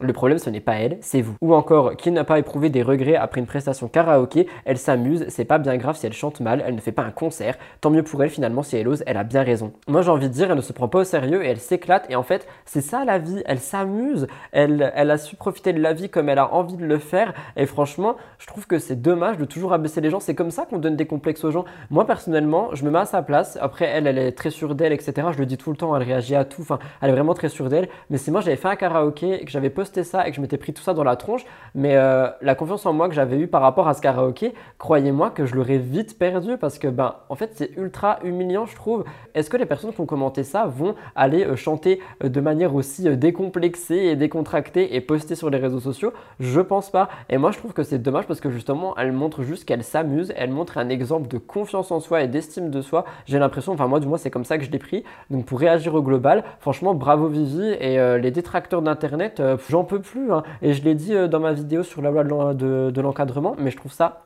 bizarre qu'on ait beaucoup de sanctions pour les influenceurs et les créateurs, mais euh, pourquoi on n'a pas encore de sanctions pour les haters et les messages méchants? J'espère sincèrement qu'il y aura des choses qui vont se passer par rapport à ça aussi. Dernière actualité de l'émission, certainement la plus longue, je vais prendre mes notes. Comme je vous l'ai dit, je voulais vous reparler de la Villa 8 parce que c'est enfin sorti. J'avais vu les épisodes en avance sur MyTF1 Max et si vous voulez mon avis, comme je vous l'ai dit, pour moi c'est prometteur, mais il y aurait un flop selon l'actualité dont je vous ai parlé. J'étais pris dedans, j'ai hâte de voir l'évolution de ce que va être l'émission, mais j'ai aussi des petites exclus via les blogueurs et c'est des choses qui sont sorties sur les réseaux sociaux, donc je voulais en parler avec vous. Pour celles et ceux qui ne connaissent pas, Blacksting News a fait un petit récapitulatif de la villa. Ça a été diffusé en 2015 pour la première édition. C'est un programme qui est axé sur des coachings organisés par Lucie, une coach en séduction. Elle prend soin des candidats, elle essaye de soigner leurs problématiques. Comme je vous l'ai dit euh, tout à l'heure, la, la, diffusion pardon, a commencé le 3 avril et on avait 14 anonymes. 7 femmes, 7 hommes, il fallait euh, un petit peu euh, le souligner. Et euh, Lucie était ravie de voir que c'était des anonymes. Elle l'a dit lors de l'émission. Elle avait dit en gros qu'elle était très ravie que cette année il n'y ait que des anonymes et des nouvelles problématiques. Et pour vous expliquer un peu, voici qui on a. Vous allez voir les photos défiler. J'ai tout relevé. C'est parti. On peut découvrir Kitty abîmée en amour, Jeanne qui n'a jamais connu l'amour, Jade la première candidate transgenre qui consomme les relations amoureuses, Amandine qui a pour problématique les réseaux sociaux détruisent mes relations, Rosanna qui s'oublie en amour, Raya, je suis en deuil de ma dernière relation, et Laura, en amour, je perds le contrôle. Côté garçon, on a Arthur, je collectionne les conquêtes. Dorian, l'amour est une perte de temps. Freeman, je ghoste mes relations. Géronimo, qui aime les hommes et les femmes, je suis toxique en amour. Lucas, qui est d'ailleurs un ami de Bastos, j'ai vu qu'il se follow les deux sur Instagram et la manière dont Lucas agit à l'écran, j'ai l'impression qu'il a été pitché. Mais bref, il dit Je m'emballe très vite en amour, c'est sa problématique. Rami, l'amour m'oppresse. Et Yanis, l'ex-petit ami de Raya, l'amour me dégoûte. Mes chouchous parmi tout cela, euh, chez les filles, j'en ai quelques-unes. J'adore Kitty, j'adore Jade, j'adore. Euh, Laura et Raya. Et aux côtés des garçons, j'aime beaucoup Dorian, Geronimo et Freeman pour le moment. Arthur a un petit charme également, mais honnêtement, vu qu'il collectionne les conquêtes, je pense qu'il faudrait passer à côté. Après, il est là-bas pour se faire soigner, peut-être que ça va marcher. Sauf que, il y a aussi des exclus qui sont sortis par rapport à tout ça. Certains candidats et candidates connaîtraient déjà les codes de la télé-réalité, à savoir se mettre en couple avec euh, des stars de télé, ou alors euh, bah, savoir comment réagir pour faire des séquences. Et c'est pour ça que selon moi, on voit beaucoup de personnes arriver à faire des séquences déjà dès le début des émissions. Côté amour, apparemment la candidate Jeanne serait actuellement donc après le tournage en couple avec Ilan d'après les blogueurs. C'est le compte Instagram BadFunnyTV qui l'a dit et d'après ce compte on a vu un TikTok live où on voit Jeanne et Ilan ensemble. On rappelle qu'il est banni des tournages à cause de ses problèmes avec la justice et en découvrant tout ce scoop les internautes ont réagi. Ils ont dit elle est mal barrée celle-là, les femmes sont des victimes, qui peut vouloir sortir avec ce vieux mec, qu'elle est bête. Il a encore changé de nana, en tout cas lui il ne changera jamais. Mon dieu, mais arrêtez de parler de ce mec, vous lui donnez de la lumière. Alors je trouve que les insultes sont quand même très forts par rapport à Jeanne. En vrai, elle fait ce qu'elle veut. Je pense qu'elle n'y est pas allée euh, sans savoir ce qui se passe. Donc elle fait vraiment ce qu'elle veut. Mais euh, moi j'ai trouvé ça bizarre que les deux soient en couple maintenant. Mais avant de revenir un petit peu sur ça, parce que Ilan a officialisé ça, Ilan aussi a fait parler. C'est pour ça que mon gros dossier parle de Ilan Castronovo. En fait, il a une polémique euh, derrière lui qui a fait parler dernièrement. Il a fait scandale sur les réseaux sociaux parce qu'il s'est déguisé en Jésus et il s'est affiché en train de chanter. Il a fait une blague qui n'est pas du tout passée auprès des internautes par rapport à tout ça et les internautes se sont euh, vraiment mobilisés sur internet pour l'accuser de blasphème. Parmi les commentaires, on pouvait lire Après tout ce qu'il a vécu, le mec n'a rien compris, il a un problème au cerveau, ce serait possible d'arrêter de parler de lui, il continuera de faire des bêtises, il faut vraiment qu'il arrête les lui. C'est un blasphème contre Jésus, mais il n'a pas honte, là, limite l'hôpital psychiatrique. Alors je réagis par rapport à ça, parce que euh, bah, c'est vrai que c'est problématique. Enfin, moi, quand j'ai vu ça, j'ai trouvé ça assez problématique. Lui, vous allez voir dans ses réactions, il dit en gros qu'il fait un court métrage et qu'il devait se déguiser, etc. Après, s'il a décidé de poster ça sur TikTok en faisant euh, cette musique, enfin, en faisant ce qu'il a fait, en fait, littéralement, c'est son problème. Mais euh, je trouve que c'est quand même assez problématique de poster ça en public comme ça.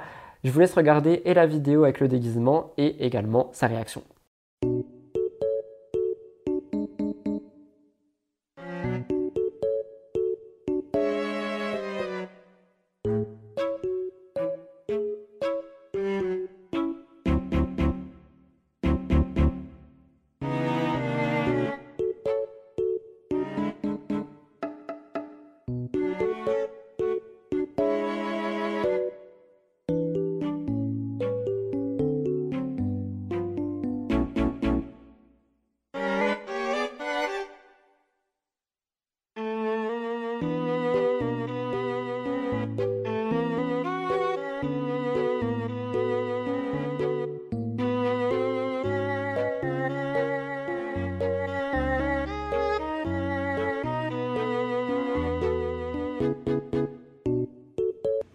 Quand Paul Mirabel, il incarne le rôle de Jésus, vous dites rien. Alors que ils sont en train de dire des dingueries parce que c'est pour une pièce de théâtre. Moi, je joue dans un court métrage où je joue le rôle de Jésus. Si j'allume un live TikTok dans la même tenue, parce que je me dis ça va, on va rigoler avec les gens, il n'y a rien de mal, comme une pièce de théâtre, tout de suite vous voulez mettre les gens dans la sauce. Mais, vous êtes le mal incarné. Les gens qui voient le mal de partout, vous êtes le mal incarné. Apprenez à voir le verre à moitié plein plutôt que le verre à moitié vide. J'ai rien fait de mal.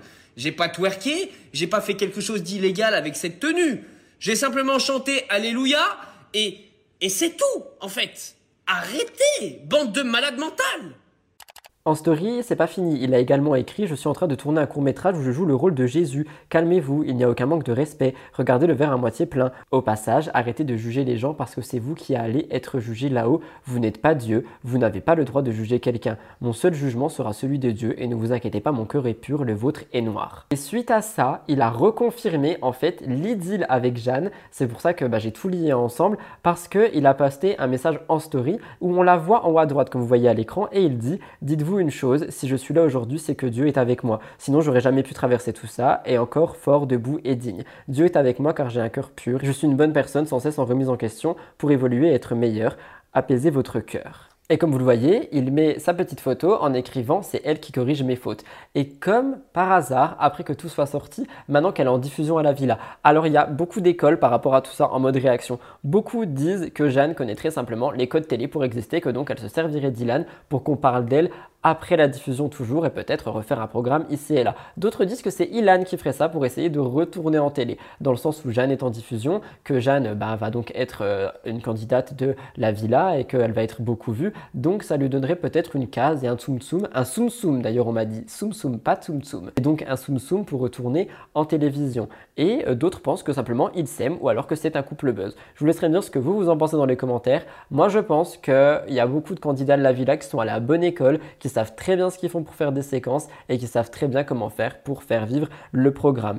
Pour euh, réagir au global par rapport à Ilan Castronovo et à l'actualité euh, autour de lui, je tiens à dire que, encore une fois, ces lives, je les trouve problématiques, que tout ce qui fait par rapport au réseau. Je trouve ça problématique. Je pense qu'il pourrait faire un bon contenu. Je pense qu'il pourrait essayer de redorer son image. Je pense qu'il pourrait essayer de faire des bonnes choses en attendant bah, le verdict du deuxième procès. Tu vois, essayer de, je sais pas, se mettre un peu d'argent de côté, de faire en sorte de pouvoir payer ce qu'il a payé. Mais euh, non, on est sur euh, des vidéos toujours aussi problématiques, des micro-buzz avec des nouvelles candidates, plein de genre de choses. Et les live TikTok, euh, je ne cite même plus tellement on m'en envoie et et franchement c'est assez compliqué. Donc encore une fois, faites attention à vous et à ce que vous regardez et à qui vous bah, parlez, à qui vous donnez du crédit sur les réseaux sociaux. Et c'est comme ça que je termine mes gros dossiers. On va tout de suite passer à la découverte de la semaine.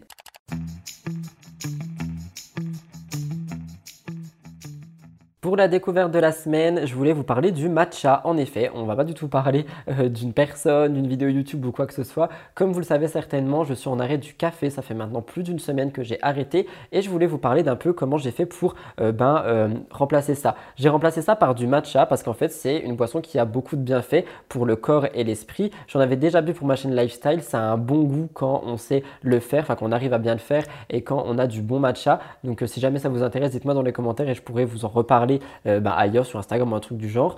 Et en fait, je trouve que c'est déjà apaisant à préparer. Donc le matin, j'ai euh, mes petites 10 minutes où je prépare mon matcha, ma mousse de lait et tout ça. Et ça m'apaise, ça me réveille tranquillement. Ça m'a vraiment fait passer l'envie du café d'un coup. Je sais pas comment c'est possible, mais je n'ai plus du tout envie de café. Et surtout, en fait, je ne prends qu'une boisson par jour de ce style. Alors qu'avant, je tournais à la cafetière toute la journée pour ceux qui me suivaient. Et maintenant, bah, juste en fait, j'ai mon petit matcha le matin. Et après, je bois de l'eau ou du sirop comme ici. Là, c'est du sirop, c'est pas du tout un café. Et euh, des thés, des infusions et tout ce genre de choses, mais je ne bois absolument plus de café. Donc franchement, ça m'évite de boire des boissons chaudes toute la journée, des boissons boissons, tu vois, et euh, bah, ça m'a vraiment permis de faire ma détox café très facilement. Donc je le conseille, si jamais il y a des gens qui veulent arrêter le café, essayez de vous tourner vers le matcha qui a quand même plus de vertus. Je vous mettrai deux trois articles en barre d'infos qui en parlent et ça me donne encore plus envie et hâte de découvrir Noka Matcha dont je vous ai déjà parlé la semaine dernière, euh, la marque qui va être créée par les youtubeuses Stell. Donc bah, j'ai hâte de tout ça je vous en parlerai évidemment sur mes émissions.